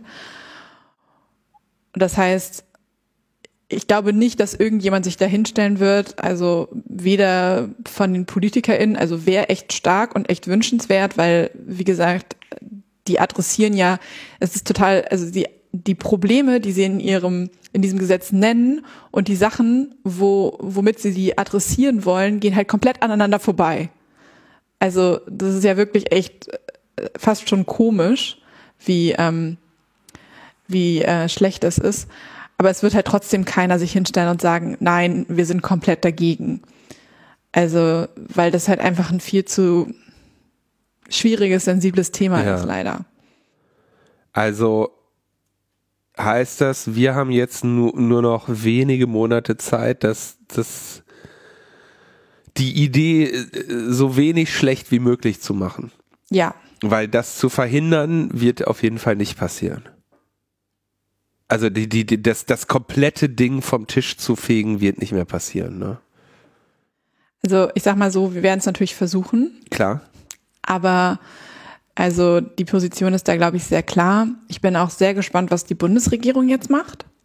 Also vor Weihnachten hatten wir ja mitbekommen, äh, so Kommando zurück, äh, unsere, unsere internen Abteilungen haben Mist gebaut, äh, wir müssen unsere Position nochmal neu machen. Und die erwarten wir jetzt auch irgendwie. Eigentlich dachten wir alle, dass die Ende Januar kommt. Jetzt ist, ist der letzte Tag im Januar, ist noch nichts passiert. Das ist auch total witzig, weil diese Arbeitsgruppe im Rat für Strafverfolgung hat sich auch schon wieder getroffen und Deutschland hat keine neue Positionierung. Auch interessant. Ähm, und das kann natürlich nochmal was ausmachen, weil wir haben dann halt Österreich und Deutschland. Irland ist jetzt auch dagegen, so wie es aussieht die Niederlande gegebenenfalls auch. Und da haben wir halt dann doch noch relativ viele Staaten im Rat, weil das äh, ne, EU-Gesetzgebungsprozess 101, das Ding kann ja auch im Rat fallen, theoretisch. Mhm, mh, mh. Wenn sie das denn wollen. Mhm. Die Option gibt's auch noch. Das, das, erinnert mich immer, also diese, wo das immer alles fallen kann und wie viele wichtige Hürden das Gesetz nimmt. Also das ist, also wenn ich mir dann anschaue, wie wenig sich da am Ende noch dran ändert, ne, dann erscheint mir dieser Prozess streckenweise ein bisschen ähm, über über äh, ein bisschen bisschen gemästet. Ein gemästeter Prozess scheint mir das zu sein. Aber äh, was was äh, ist es halt wahrscheinlich wichtig, dass ähm, nicht nur alles gesagt ist, sondern auch von allen, ne? auf, auf diesem Weg. Ähm, zumindest wenn ich mir an so, wenn ich mich an so andere große, äh, unschöne Gesetzesinitiativen erinnere, die wir begleitet haben, dann äh, weiß ich, dass wir zum Beispiel mit Felix Reda über, über Jahre gesprochen haben. Da wurde immer wieder eine wichtige Hürde und jetzt kann das aber doch noch in dem Rat und wenn, und am Ende ist aber doch nicht gekippt. Ja, ja, ich glaube, es sind so zwei Sachen, äh, über die man jetzt nachdenken muss. Natürlich kann man irgendwie immer noch versuchen, mit den Ausschüssen irgendwie zu verhandeln und zu reden. Ähm, was auch gerade so ein bisschen schwierig ist, weil die machen gerade die ganze Zeit Anhörungen, aber im Geheim. Also normalerweise ist es auch häufig so, dass solche Ausschüsse, so wie bei uns im Bundestag der Digitalausschuss, ähm, Anhörungen hat, die öffentlich sind und dann sieht man auch, welche Stakeholderinnen dann da aktiv sind und so weiter und so fort. Und was die gerade machen, ist, dass die diese Hearings im, im Kreis der ähm, Shadows, also noch, um noch ein, ein, ein Vokabel in den Ring zu schmeißen. Also es gibt immer einen primären Berichterstatter für jedes File in dem Ausschuss und dann gibt es sogenannte Shadows. Das heißt, jede Partei schickt natürlich auch noch mal eine Berichterstatterin dahin. Und das findet gerade halt auch sozusagen hinter den Kulissen statt, wo es halt einfach gar keine öffentliche Berichterstattung und Anhörung gibt. Und ähm, worüber wir uns aber jetzt Gedanken machen müssen natürlich ist, kriegen wir irgendwie eine Mehrheit im Parlament? Also man kann sich ja schon mal überlegen, im Zweifelsfall, wer die Abgeordnete für seinen Wahlkreis oder ihren Wahlkreis ist ähm, und ob die vielleicht nicht komplett blöd ist und ob man vielleicht mit denen noch reden kann. Ja, Fort, das stimmt. Der Vorteil, dass man, dass die Koalitions, äh, die Fraktionsdisziplin insgesamt so ein bisschen weniger äh, groß geschrieben wird auf, auf EU-Ebene, als sie es in den, in den meisten nationalen Parlamenten äh, get, getan wird. Ne? Das heißt, da hätten wir noch eine, hätte man noch hat man eine, eine größere Chance, als wenn man jetzt in Deutschland irgendeine, irgendwie seine Abgeordnete anruft, die weiß im Zweifelsfall überhaupt nicht, wovon die Rede ist und lässt sich äh, irgendwann in, also wenn die mal überhaupt zur Abstimmung geht, ne? Dass er. Ja gut, jetzt ich würde jetzt nicht behaupten, dass das im EU-Parlament anders ist. äh, ja, aber die, die, aber die ja. ist das ja immer, die haben dann von ihren Mitarbeitenden so den Zettel, ne? Und dann, dann müssen die alle mit der mit der Hand da abstimmen. Da gab es doch letztens auch bei irgend so einem, da haben die Schweden sich dann da verklickt oder so, ne? Haben die haben die One-Off gestimmt. ja, aber das ist ja auch total krass. Also ich weiß nicht, hast du diese Abstimmzettel schon mal gesehen? Ähm, ich glaube, ich habe mal einen gesehen, aber es ist lange her ist einfach so ein DIN A4-Blatt, ne, wo dann drauf steht, hier, jetzt, dann da, dann da, dann da, dann da. Genau, das steht dann einfach, also es sind einfach so eine Liste von zig Sachen, also auch immer nur so die, die Titel von den Sachen und dann steht da basically, schreibt dir dann dein, deine Mitarbeitende daneben äh, so ja, nein, vielleicht, äh, welchen Knopf du drücken sollst. Ja, so erwarte ich das auch, eine ordentliche Vorarbeit äh, dass ich dann da sitze und wenn ich da drei Knöpfe habe, muss mir mein Team schreiben, wann ich welchen Knopf drücken muss. So stelle ich mir das vor. Ja, dann verrutscht du um eine ja, Zeile. Dann ist dann, dann schlecht. Dann müssen die einen größeren Zeilenabstand machen. Oder zum Beispiel mal die Excel-Tabelle ordentlich formatieren. Man kann daher auch zum Beispiel ähm, hier wie in diesem Überwachungs-Excel-Sheet da durchaus mal die Zeilen abwechselnd schattieren oder so. Ja. Ja, aber One-Off-Stimmen One ist, äh, ist, ist äh, schlecht. Ist ein Ding. Hm. Ja. Aber weißt du, ähm, heute ist übrigens auch, auch das ein Logbuch Netzpolitik Dauerbrenner-Thema. Heute ist drei Jahre Brexit.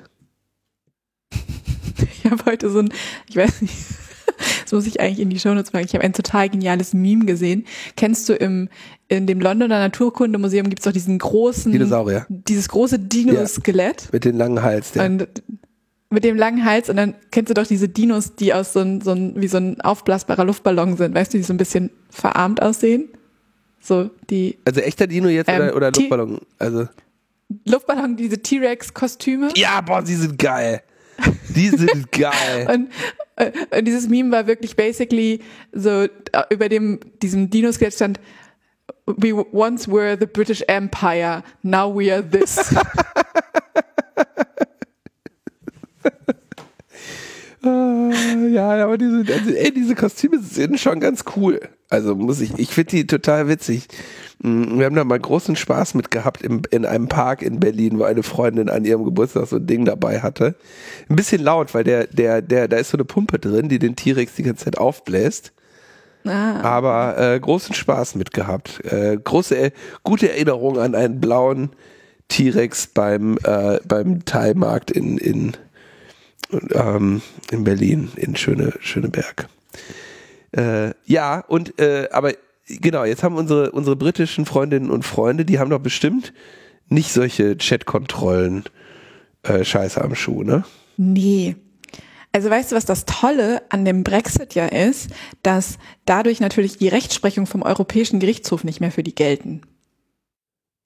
Und damit, äh, damit haben sie wieder ihr, ihr komplettes System von äh, es gibt eigentlich keine Verfassung und wir können machen, was wir wollen, solange nicht irgendein, irgendein Bauer sich vor 480 Jahren mal mit einem anderen Bauern darüber geeinigt hat, dass man erst zwei Steine auf den äh, in Sonnenuntergang werfen muss oder sowas. Ne? Die haben doch irgendwie, äh, die haben doch so ein ganz komisches. Ja, das weiß ich gar nicht, aber also das Verbot der allgemeinen Überwachungspflichten gilt halt nicht mehr für die. Und was die jetzt gebaut haben, ist so die äh, Chatkontrolle auf Stero Steroiden, würde ich sagen. Ähm, das heißt äh, Online Safety Bill. Ich habe da irgendwie vor ein paar Wochen auch schon mal drüber getwittert, weil das wirklich die britische Version der Chatkontrolle ist. Und das ist auch deswegen relevant, weil bei denen ist das schon durchs House of Commons, also das sind die gewählten Repräsentanten, ähm, gegangen und ist jetzt im House of Lords. Das sind die nicht gewählten Repräsentanten. Mir hat sich noch nicht genau erschlossen, wie sich das zusammensetzt, aber da wird es gerade diskutiert. Und wenn alles glatt läuft, dann wird das im Juni in Kraft treten. Und was sie da machen wollen, ist ähm, das Internet äh, kindersicher. Und ähm, das heißt, es geht nicht nur um äh, Kindesmissbrauchsdarstellung, sondern es geht ähm, um jede Form von harmful Content.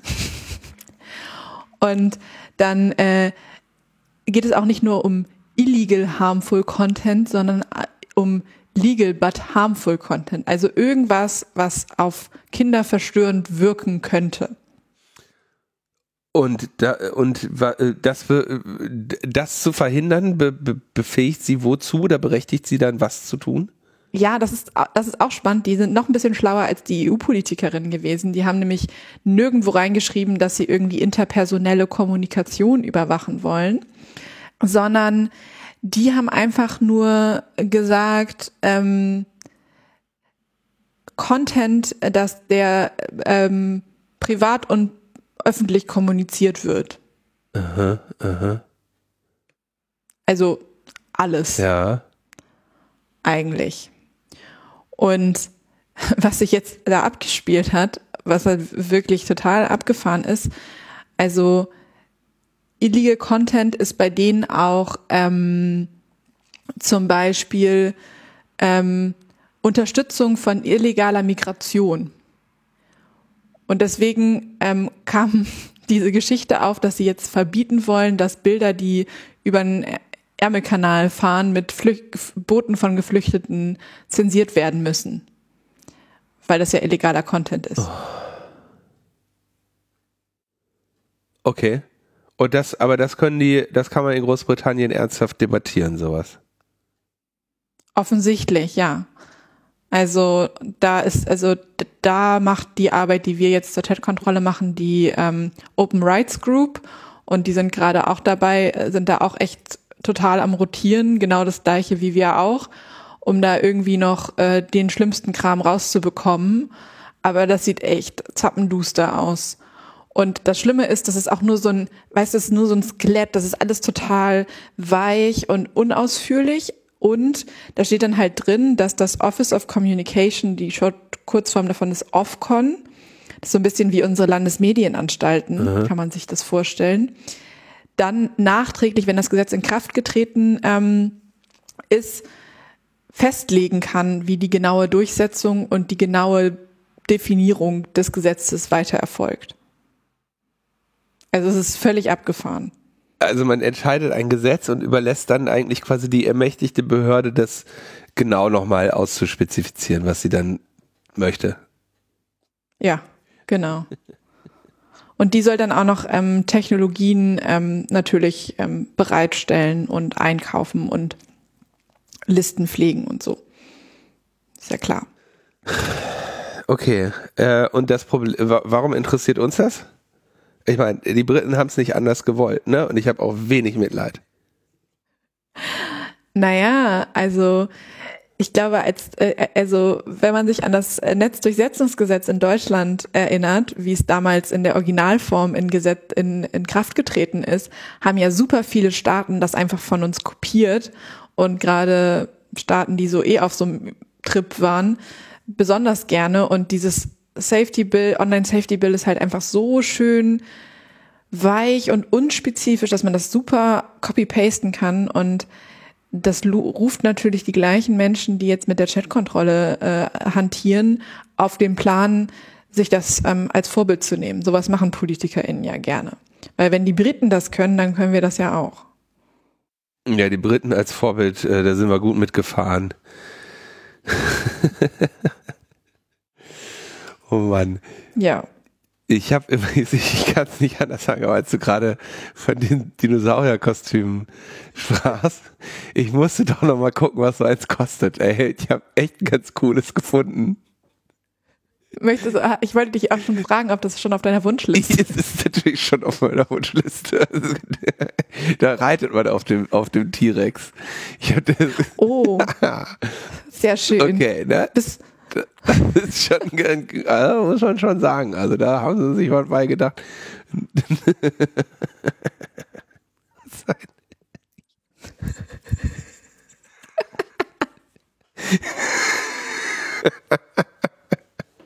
ja, ich finde das gut. Ist auch, also Aber ja, LNP 500 würde ich sagen. Ähm, vielleicht, wir brauchen vielleicht noch so Dino zu den Einhornstandarte, Dino-Standarte. Ja, Einhornstandarte gibt es vielleicht auch Neuigkeiten. Aber stimmt, vielleicht gibt es auch ein äh, Einhornkostüm. Äh, ähm, gibt's bestimmt. Inflatable Einhornkostüm. Oh, und dann kannst du die Tattoos da noch mit dem Edding draufmalen. ja, mal schauen, was da noch, was da noch, äh, was sich da vielleicht noch tut. Aber also ein Inflatable Einhorn. Doch! Oh, ist sogar günstiger als der T-Rex. Hier, guck mal. Original Inflatable, nur für Erwachsene. Nur für Erwachsene. Einhörner nur für Erwachsene. okay. Okay, das schicke ich dir auch mal, aber wir müssen, glaube ich, mit der Sendung weitermachen, aber es gibt ein Einhorn. Also da will ich bei der nächsten Live-Sendung äh, würde ich das aber gerne spätestens sehen. Das also ich würde sagen, also wenn, wenn du, also ich würde das Einhorn anziehen, du kannst ja den Dino anziehen, das ist wahrscheinlich ja nur unpraktisch ähm, mit einem Mikro. Ja, aber das, das klappt ja hier. Du hast ja, also ja, die, diese, das ist vom Sound her wahrscheinlich ein bisschen belastend, wenn da dieser Föhn, der, der läuft ja die ganze Zeit. Das, das Ding wird ja die ganze Zeit aufgeblasen. Naja, okay. Ähm, bleiben wir mal hier kurz ähm, beim Thema. Ähm, und zwar The Hive. Ja, das ist ja auch wie ein Einhorn, so deutsche Strafverfolgungsbehörden, die Ermittlungserfolge. Ja, ich fand, also ich fand's, ich fand's, äh, also es gab, es gab eigentlich zwei interessante News aus dem Bereich des Hacking ähm, in der vergangenen Woche. Meine, mein, ich fange mal mit meinem Lieblings, äh, meinem Lieblingsthema an. Ähm, Killnet. Großes Thema, nachdem ähm, Deutschland dann die Bereitstellung von äh, vier, zehn äh, Wildkatzen für die äh, Ukraine äh, irgendwie verkündet hat, haben sich äh, russische ähm, Hacker darüber beklar, äh, darüber geärgert und äh, die Gruppe Killnet, äh, von der ich jetzt nicht unbedingt was wusste, hat dann also zum zum äh, zum Angriff auf die deutsche Wirtschaft gerufen und da gab es dann irgendwie so unterschiedliche Journalistinnen und Journalisten, die darüber berichtet haben, wie, dass sie ja in der, in der Telegram-Gruppe von dieser Hackergruppe sind, wo ich so dachte, aha, uiuiui, ne? Wie, ist ja schon mal spannend. Macht ja, das werden ja seriöse Hacker sein, wenn die in ihrer Telegram-Gruppe schon von irgendwelchen fachfremden Journalisten durchsetzt sind. Und, ähm, ja, dann haben die offenbar ein paar Denial of Service Angriffe auf ein paar Webseiten gelauncht und einige der betroffenen Unternehmen haben das dann erst, also dass ihre Website down war, haben die erst erfahren, dadurch, dass diese Journalistin sie dann angesprochen haben. So, weißt du, ruft, ruft die Presse bei dir an, so, ja, hallo, äh, ihre Website ist nicht erreichbar. Hä, was? Äh, ja, stimmt. so, also, ja, ja, ihr, ihr ruft doch mal an. also war sowas von egal, ja. Aber das hat die natürlich, weil sie jetzt die Zeit investiert hatten und weil sie jetzt als Journalisten erzählen mussten, dass sie in, in der Telegram-Gruppe von den russischen Hackern sind, musste das natürlich trotzdem überall erzählt werden. Ähm, das war also, äh, ja, ähm, ganz, ähm, ganz, äh, immer, es ist immer ganz nett, ja, wenn so ein bisschen, wenn halt, äh, ja, wenn in diesen, in diesen IT-Security-Themenbereich Leute vordringen, die jetzt äh, da noch nicht so die, ähm, die Grundausbildung ähm, absolviert haben. Aber das nur am Rande. Ähm, jetzt wurde die Seite von der Ransomware-Gang Hive offline genommen, beziehungsweise deren Hidden Service beschlagnahmt. Das heißt, es gibt wieder einen Neuzugang in meiner Sammlung der ähm, Domain Seizure Pages. Ich habe ja mal irgendwann angefangen, immer wenn wenn da so eine Zensurseite, wenn da so ein Hidden Service geseized wird, das, was die Polizeibehörden dann dorthin machen, das sammle ich. Ist übrigens nicht vollständig und Pull Requests äh, sind jederzeit willkommen. Also gibt es jetzt einen Neuzugang, weil jetzt der Hidden Service von Hive äh, ge offline genommen wurde. So. Und das ist ja erstmal, kann man sagen, ist das eigentlich eine, posit eine positive ähm, Entwicklung, ja, wenn ähm, Ransomware-Gangs ähm, das Handwerk gelegt wird, nur ich bin mir nicht sicher, ob das hier tatsächlich äh, der Fall ist. Also Hive war eine ähm, Ransomware-Gruppe, die ähm, also äh, Unternehmen infiltriert hat, dann äh, klassische Vorgehensweise ist, sich irgendwie äh, Domänenadministrationsrechte zu holen. Ne? Man befällt erstmal einen Rechner, ähm, hofft darauf, dass man auf dem ähm, Zugänge woanders, woanders hin findet oder ein schlechtes lokales Admin-Passwort, um dann irgendwie durch weitere Ärgernisse einen, eine Perspektive zu haben, das Active Directory zu übernehmen. Einfachstenfalls, indem sich ein äh, AD-Administrator auf dem befallenen Rechner einloggt äh, oder in anderen Fällen dadurch, dass man äh, sich eines Nutzeraccounts bemächtigt, der einen Pfad dahin hat, äh, Domänen-Admin-Rechte zu bekommen. Ähm, da das ist eine eigene, ein eigener Expertisebereich, äh, Active Directories zu übernehmen ähm, der aber ja er, erlernbar ist und weil es äh, relativ wenige Fehler gibt, die relativ viele machen, äh, kann das auch ähm, relativ erfolgreich durchgeführt werden.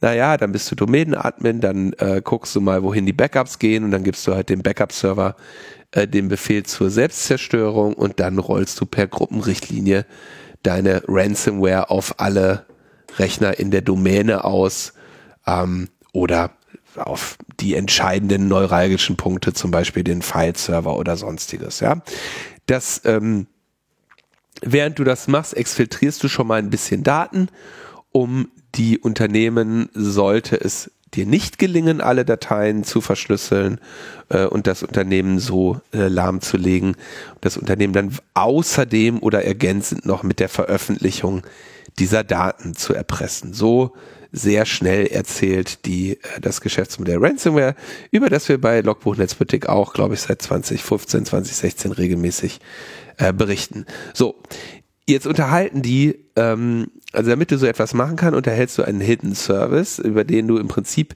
zwei Dinge tust oder mehrere Hidden Services, über die du zwei Dinge tust. Erstens, du unterhältst diese Leaking Page, ja, ähm, weil durch den Hidden Service kannst du sicherstellen, dass der Server nicht so schnell aus dem Regal gezogen wird.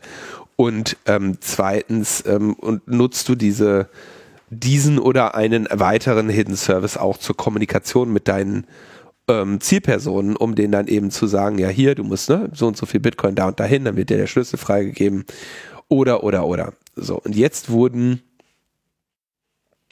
ähm, wurde diese Gruppe ähm, gehackt. Ja, und zwar hat sich das FBI im Juli 2022 Zugang zu dem Kontrollzentrum dieses Netzwerks verschafft. Ähm, und damit haben sie dann schon mal den, äh, die Software-Schlüssel erlangen können, um die gesperrten Daten von Opfern weltweit zu entschlüsseln. Also klar, am Ende ist das ein relativ einfacher ähm, Online-Shop, der einfach schaut, ist auf dem Bitcoin-Wallet, wo ich das haben will, das Geld eingegangen. Wenn das der Fall ist, dann gebe ich hier den Key frei. Ja, das heißt, diese Daten äh, oder dieser äh, Decryptor, diese, De diese Decryptor, üblicherweise kriegst du einen für also für unterschiedliche Betriebssysteme und Architekturen, was weiß ich, 32, 64 Bit und so weiter, kriegst du alles äh, fertig äh, frei Haus. Diese, die liegen ja schon auf dem Server, die werden halt nur ähm, erst nach Zahlung freigegeben. Das heißt, wenn du da so ein äh, das Kontrollzentrum äh, darauf Zugriff erlangst, dann kannst du diese Daten darunter laden und die den Betroffenen potenziell kostenlos zur Verfügung stellen. Das hat das FBI gemacht. Ähm, und jetzt dann ähm, auch diesen Server offline genommen und rühmen sich also, wir haben die Hacker mit legalen Mitteln gehackt und den Spieß umgedreht. Wie legal das war, wird man sehen, kommt halt drauf an, ähm, welche Methoden sie genutzt haben. Ich, also als ich das letzte Mal geguckt habe, war äh, ähm, Hacking not allowed in the Netherlands, aber die haben es offenbar äh, legale, legale Mittel fürs Hacking gefunden. Ähm, was aber sie nicht geschafft haben, ist, irgendjemanden mal zu verhaften. Denn sie sagen jetzt, ja, wir ermitteln noch und alle, die damit zu tun haben, sollten sich Sorgen machen. Aber letztendlich ist ihnen nur gelungen, dass sie halt diese, diese Seite offline genommen haben. Was nicht schlecht ist, ne? weil ähm, nach meinem Verständnis war das eine Leaking Site. Nach meinem Verständnis haben sie damit die, die Decryption Keys äh, ähm, da rausbekommen. Das ist schon mal alles ganz gut. Aber ähm, was machen jetzt diejenigen, die mit, äh, die bei The Hive oder mit The Hive gearbeitet haben, die werden natürlich jetzt einfach für andere Gruppen arbeiten. Ähm, insbesondere ist es ja so, dass die großen Gruppen zumindest ähm, ohnehin so ein Affiliate-Modell haben. Das heißt, die stellen ihre Leaking-Infrastruktur, die stellen ihre Software und ähm, stellen dir, sagen dir dann, na pass auf, wenn du irgendwie was schaffst, damit jemanden zu infizieren, irgendeine Unternehmen zu kompromittieren und den Kram auszurollen und die zahlen am Ende, ja, dann machen wir hier äh, machen wir einen fairen Deal, ja, und dann kriegst du halt Prozente davon, äh, die eben dann auch äh, auszuhandeln sind. Das heißt, ähm, die haben längst äh, im Prinzip, ähm, wie würde man das sagen? Äh, hier wie Uber. Uber Ransomware as a Service. Ja, genau, die, also genau, die sind Ransomware as a Service, ja, und das, also Uber vermittelt dir ja in die äh, eine selbstständige ähm, Fahrdienstleister, ja, und äh, Lieferando und Volt äh, ähm, äh, vermitteln dir äh, Essen, Nahrungsmittelkuriere. Ja, das sind ja alles selbstständige, freischaffende ähm, äh, Leute, damit sie den, damit sie damit sie die nicht äh, sozial versichern müssen. So ungefähr arbeitet Hive auch. Ähm, und das heißt, dem tatsächlichen, es ist relativ unwahrscheinlich, dass hier mit dieser Bande oder auch Leuten, die da an diesen Angriffen beteiligt waren, nachhaltig das Handwerk ge ge gelegt wird, wenn die nicht in Knast sind, weil die werden jetzt nicht aufhören und sagen, oh shit, mein ähm, jetzt muss ich irgendwie bei McDonalds arbeiten, um meinen Ferrari zu tanken, sondern die werden natürlich einfach ähm, ja jetzt äh, als Affiliates für andere Gruppierungen arbeiten. Besonders schön fand ich dieses Logo vom BKA, was sie so auf flashy FBI-mäßig gebaut haben. Hast du das gesehen? Die haben, die haben immer so geile Sachen. Also wenn man sich die Evolution der der Domain Seizure Pages anschaut, ähm, in diesem Fall haben sie ja sogar, also meistens machen sie ja irgendwie so ein Bild hin, wo sie auch, wurde auch, glaube ich, so nur die Besten der Besten ähm, bei der Polizei dran dürfen und äh, das ist in meiner Wahrnehmung das erste, was ein animiertes GIF hat. Diese ganze Webseite ist, ist, ist eigentlich nur ein GIF. Und das hat drei äh, Phasen. Nämlich einmal, dass der Text da in Englisch steht. Dann einmal so ein weißer Blitz für eine halbe äh, Millisekunde oder was. Und dann der Text in, in Kyrillisch. Also das ist schon ganz, ganz advanced. Die haben ja den kompletten, äh, den kompletten Textdeck des Web 1.0 mit all seinen äh, in die in, interaktiven Technologien genutzt. Also das ist, da ist richtig, äh, richtig Musik drin in, in, in dieser, in dieser Geschichte. Naja, äh, also da, das wird äh, weiterhin ein Problem sein und wenn man ähm, ja Unternehmen einen Rat geben darf oder mehrere einfache Ratschläge, dann wäre das, äh, gebe ich mal hier kurz äh, noch mit, Backup-Server nicht in der Domäne. Also es darf nicht so sein, dass ein äh, Domänen-Admin die Backups löschen darf. Der muss davon getrennt sein.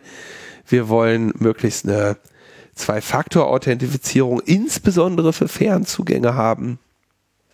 Es gibt die Microsoft Local Administrator Password Solution Labs, mit der man ähm, eben sicherstellen kann, dass jeder Rechner einen äh, stetig gewechseltes lokales Admin-Passwort hat, sodass äh, die Leute nicht das, was nämlich sonst äh, Unternehmen tun oder Administratorinnen tun, dass sie einfache lokale Admin-Passwörter vergeben.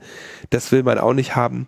Äh, und vielerlei mehr, um sich gegen äh, solche Angriffe zu schützen. Denn ich werde ja nicht müde zu betonen, diese Masche funktioniert jetzt nunmehr seit ja, sieben, acht Jahren enorm gut und ähm, ist ein Wachstums- Bereich in der, in der äh, kriminellen Wirtschaft im Prinzip das primäre Betätigungsfeld von kriminellen Hackern und ähm, die schnappen sich ein Unternehmen nach dem anderen. Und das ist äh, äußerst unangenehm, wenn man da als Unternehmen betroffen ist. Und ich glaube, das kann man günstiger vermeiden, als es, wenn man betroffen ist, äh, aufzuräumen. Insofern äh, würde ich da jedem, äh, jedem Unternehmen eigentlich äh, dazu raten, mal in ein brauchbares äh, Wiederanlaufkonzept und die einfach nur klassische, einfache Schutzmaßnahmen äh, zu investieren. Wo man auch noch äh, investieren könnte, wäre in coole Projektnamen für so Leuchtturmprojekte äh, in einer Stadt. Das ist auch äh, so ein Feld, auf, äh, für, in das man investieren könnte, oder?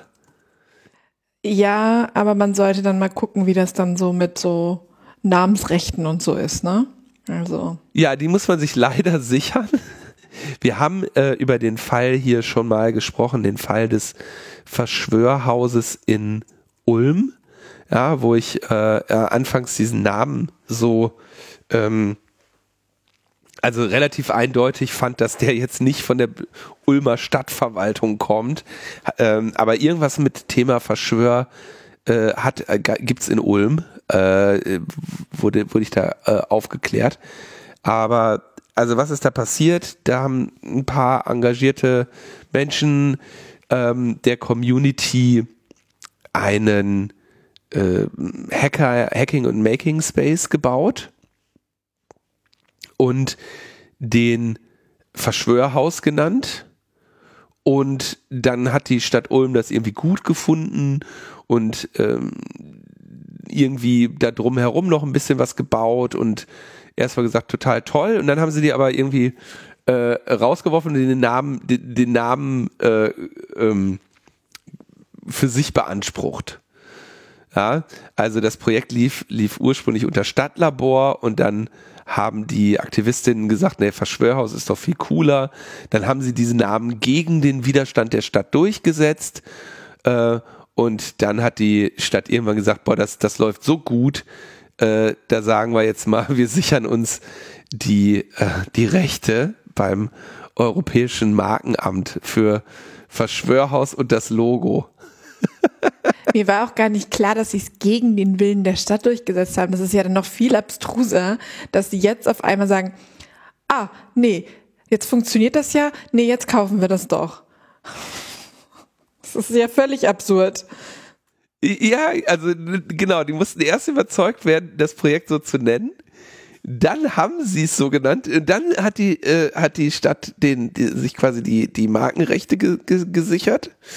Und dann hat der Verein Widerspruch dagegen eingelegt, dass die äh, Stadt ihren, also ihren Namen als Marke registriert, ja. Und dann hat die Stadt gesagt, naja, äh, Leute, wenn ihr hier weitere Nutzungsrechte von den Räumlichkeiten haben wollt, ne, dann nehmt da mal schön den Widerspruch zurück. so, daraufhin hat die Community gesagt, nee, das ist nun mal unsere Marke und nicht eure, also nehmen wir auch den Widerspruch zurück. Daraufhin hat dann die Stadt Ulm die Schlösser zum Verschwörhaus tauschen lassen. Also, die, die, es ist, also wie kann die, wie kannst du so bescheuert sein als Stadt Ulm, ja? Und ähm, jetzt leider äh, haben, haben sie jetzt, also der Verein hat dann, nee, da hat die Stadt auf Unterlassung gegen die ähm, gegen die Verschwörhaus-Community äh, geklagt. Die haben aber wiederum äh, eine Wiederklage erhoben. Dann hat die Stadt aber den Streitwert äh, sechsstellig angesetzt, so dass das Verfahren direkt beim Landgericht Stuttgart landet. Und jetzt hast du halt Leute, die ein Community-Projekt gemacht haben, Hand in Hand mit der Stadt, bis die Stadt die bescheuerte Idee hatte, denen ihren Markennamen klauen zu wollen.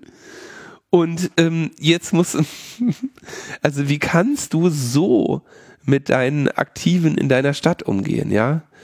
Ähm, gibt äh, Lisanne Wolters, die das kommentiert, das ist ein absoluter Engagement-Killer, ne?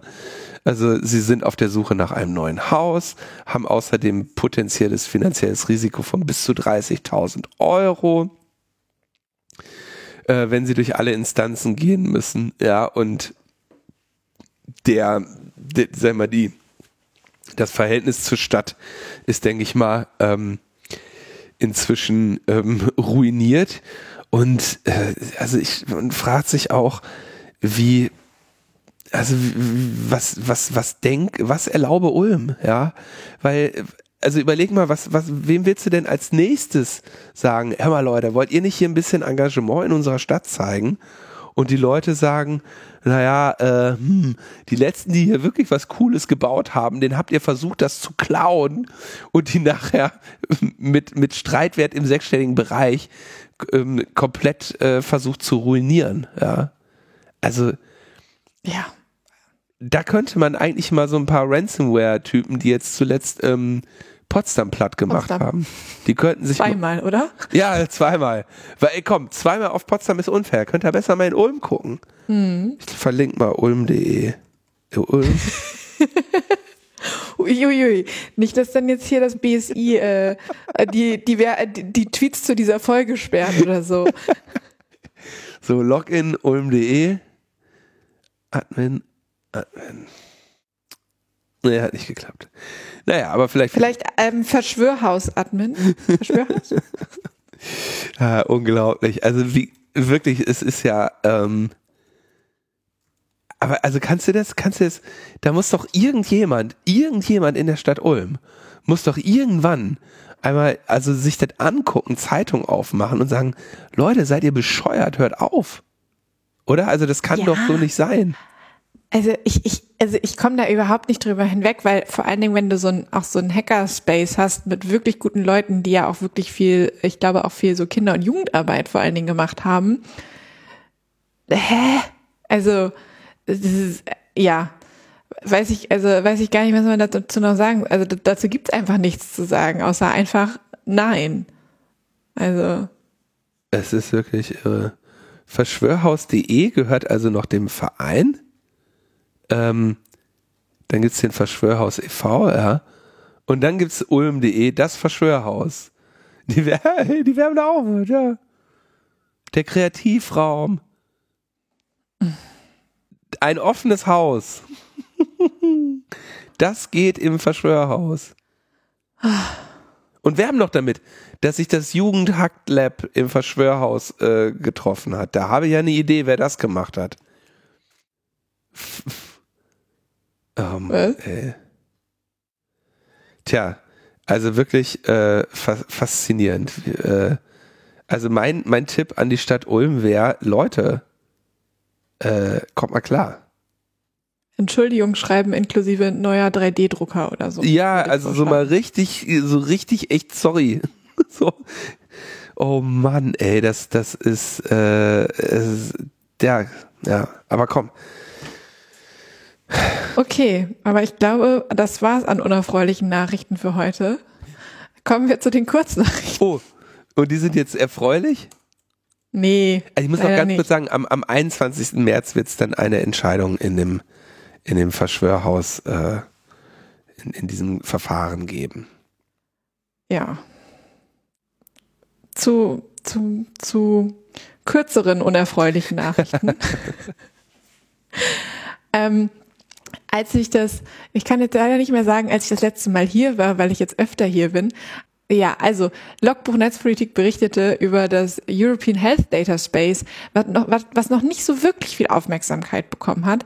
Also ich sag mal, ich mache es jetzt mal ganz kurz. Wenn ihr die längere Form haben wollt, ist es die LNP, in der ich letztes Jahr zu Gast war. Ähm, es geht wieder um Zentralisierung von Gesundheitsdaten. Wissen wir ja alle, total wichtige Sache. Ähm, und das will die EU jetzt auch auf EU-Ebene schaffen und auch so eine Nutzung von anonymisierten, pseudonymisierten Gesundheitsdaten für Forschung und sowas ermöglichen. Und das ist auch eine Sache, wo die Entscheidung in diesem Jahr noch fallen könnte. Die Timeline sieht ganz ähnlich aus wie bei der ähm, Chatkontrolle. Also, naja, wobei vielleicht wahrscheinlich noch ein bisschen schneller, ähm, dass sie die, den Report der jeweiligen zuständigen Ausschüsse schon vorm Sommer rausbringen werden und in den Ausschüssen abstimmen werden und dass er dann sozusagen nach der Sommerpause direkt ins Parlament geht. So sieht's aus. Okay. Äh, das ist äh, keine gute Nachricht. Hast du, hast du vielleicht aus der Schweiz eine gute Nachricht? Nee, leider nicht. Ähm, also ich habe ähm, als ich das letzte Mal hier Also, das letzte Mal hatte ich darüber gesprochen, dass in, es in der Schweiz jetzt wohl auch Age Verification geben wird. Und ähm, das wurde auch in den Kommentaren nochmal völlig richtig eingeordnet. In der Schweiz ist es ja so, dass solche Gesetzgebungsprozesse noch durch Volksabstimmungen aufgehalten werden können. Damit so eine Volksabstimmung allerdings zustande kommt, muss man innerhalb von 100 Tagen 50.000 Unterschriften sammeln. Dazu hatten wir auch letztes Mal aufgerufen. Es hat leider nicht gereicht. Das heißt, der Ausweiszwang in der Schweiz wird kommen. Äh. Ja, ich sagte, die kommen von allen Seiten mit diesem ganzen Quatsch an und schaffen es dann durchzukommen. Ja, scheiße. Ja. Einfach so jetzt. Einfach so. Und wie, Aber wie, wie, so haben die, woran lag es, dass sie jetzt, äh, ja, sie sagen, erreichen die Zahl wohl nicht. Wieso ist denn das, also das wäre natürlich jetzt, okay, also tatsächlich mal wichtig zu, ne, woran hattet ihr liegen? Ich glaube an der Kurzfristigkeit und an der fehlenden Aufmerksamkeit für das Thema. Also das ist halt so, es passiert so viel Mist gerade auf so vielen unterschiedlichen Ebenen, du weißt gar nicht, wo du zuerst gucken sollst. Und dann kommen dann halt solche Politikerinnen und sneaken sich dann irgendwie durch so eine Lücke durch, ne? Kann ja nicht mal in Ruhe arbeiten, wenn viel zu tun ist. Okay. Hm. Ja. Ja, ist denn irgendwie was Gutes noch? Irgendwas? es tut mir leid. Ich äh, bin nicht die Überbringerin, also ich wäre gern häufiger die Überbringerin guter Nachrichten, ja. aber aktuell würde ich sagen, sind wir noch, äh, ist es noch in Arbeit. okay, dann. Ah, das ist, das ist, ja, that's the spirit, Kalisi. Ja, so, so will ich das hören. Genau, du arbeitest noch dran.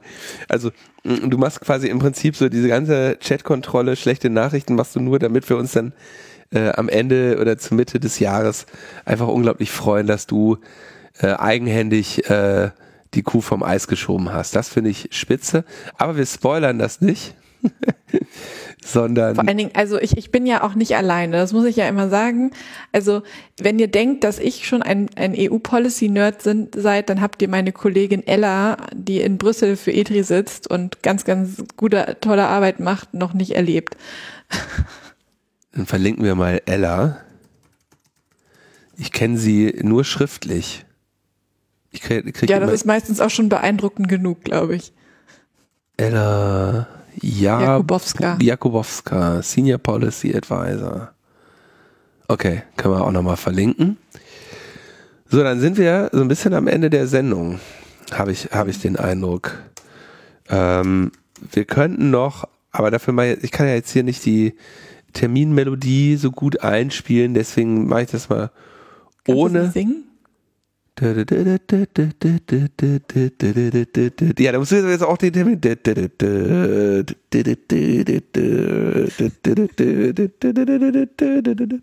Ja, komm, jetzt sprich. Also, der netzpolitische Abend ist zurück aus der Winterpause und äh, findet statt am kommenden Dienstag, das ist der 7. Februar, wie immer auf der Seabase. Ähm, es geht um Pressefreiheit in Zeiten des Krises und um den Rechtsstreit mit Bayern um offene Daten.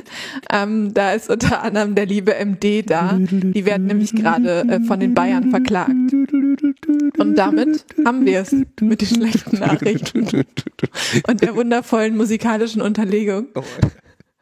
Das war jetzt albern. Das ist albern, dass das. Äh, ähm, aber tatsächlich, jetzt bin ich mal gespannt, ob, äh, ob das diesmal besser hinhaut mit dem Mixing ähm, oder, oder, ob man jetzt dich versteht oder mich versteht, weil ähm, in, in dem ähm, dieses das mit dem Einspielen der äh, Terminmelodie kriegen wir regelmäßig Ärger, ähm, weil ähm, auf Phonic das nachher nochmal irgendwie kaputt macht. Dann also machen entweder die Melodie komplett weg ähm, oder zu laut.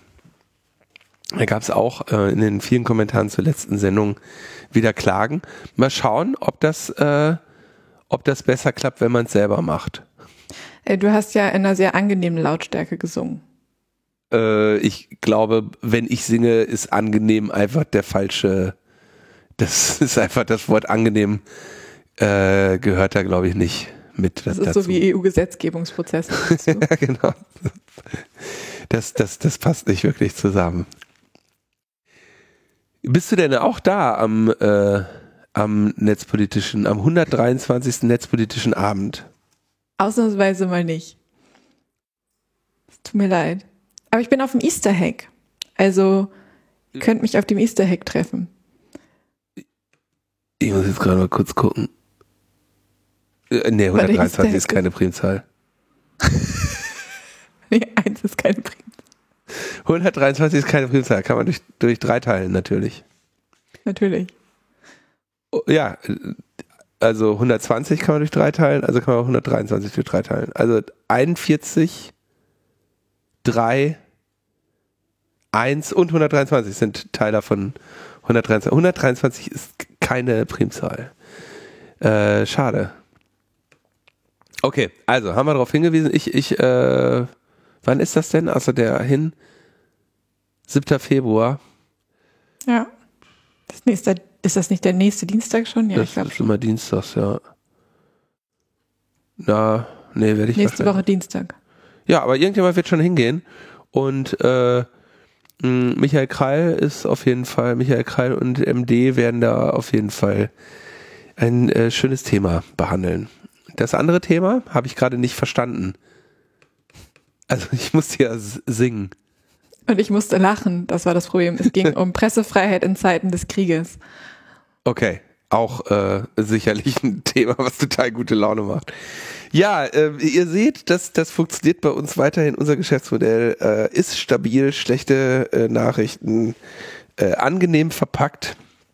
Äh, danke, dass du mit mir auch mal Vorlieb genommen hast. Kalisi hat eine, hat mir viel Spaß gemacht und äh, ich hoffe, der Tim hat äh, Spaß, das jetzt hier alles zu schneiden. Ja, gerne wieder. Es bleibt spannend und geteiltes Leid ist halbes Leid. Ja, so schlimm war es jetzt auch nicht. Also, du meinst jetzt mit dir oder die Nachrichten? Äh, Das, das äh, äh, überlasse ich jetzt äh, den, der, der Fantasie unserer Hörerin. Dann würde ich sagen, tschüss, bis zum nächsten Mal. Ciao, ciao.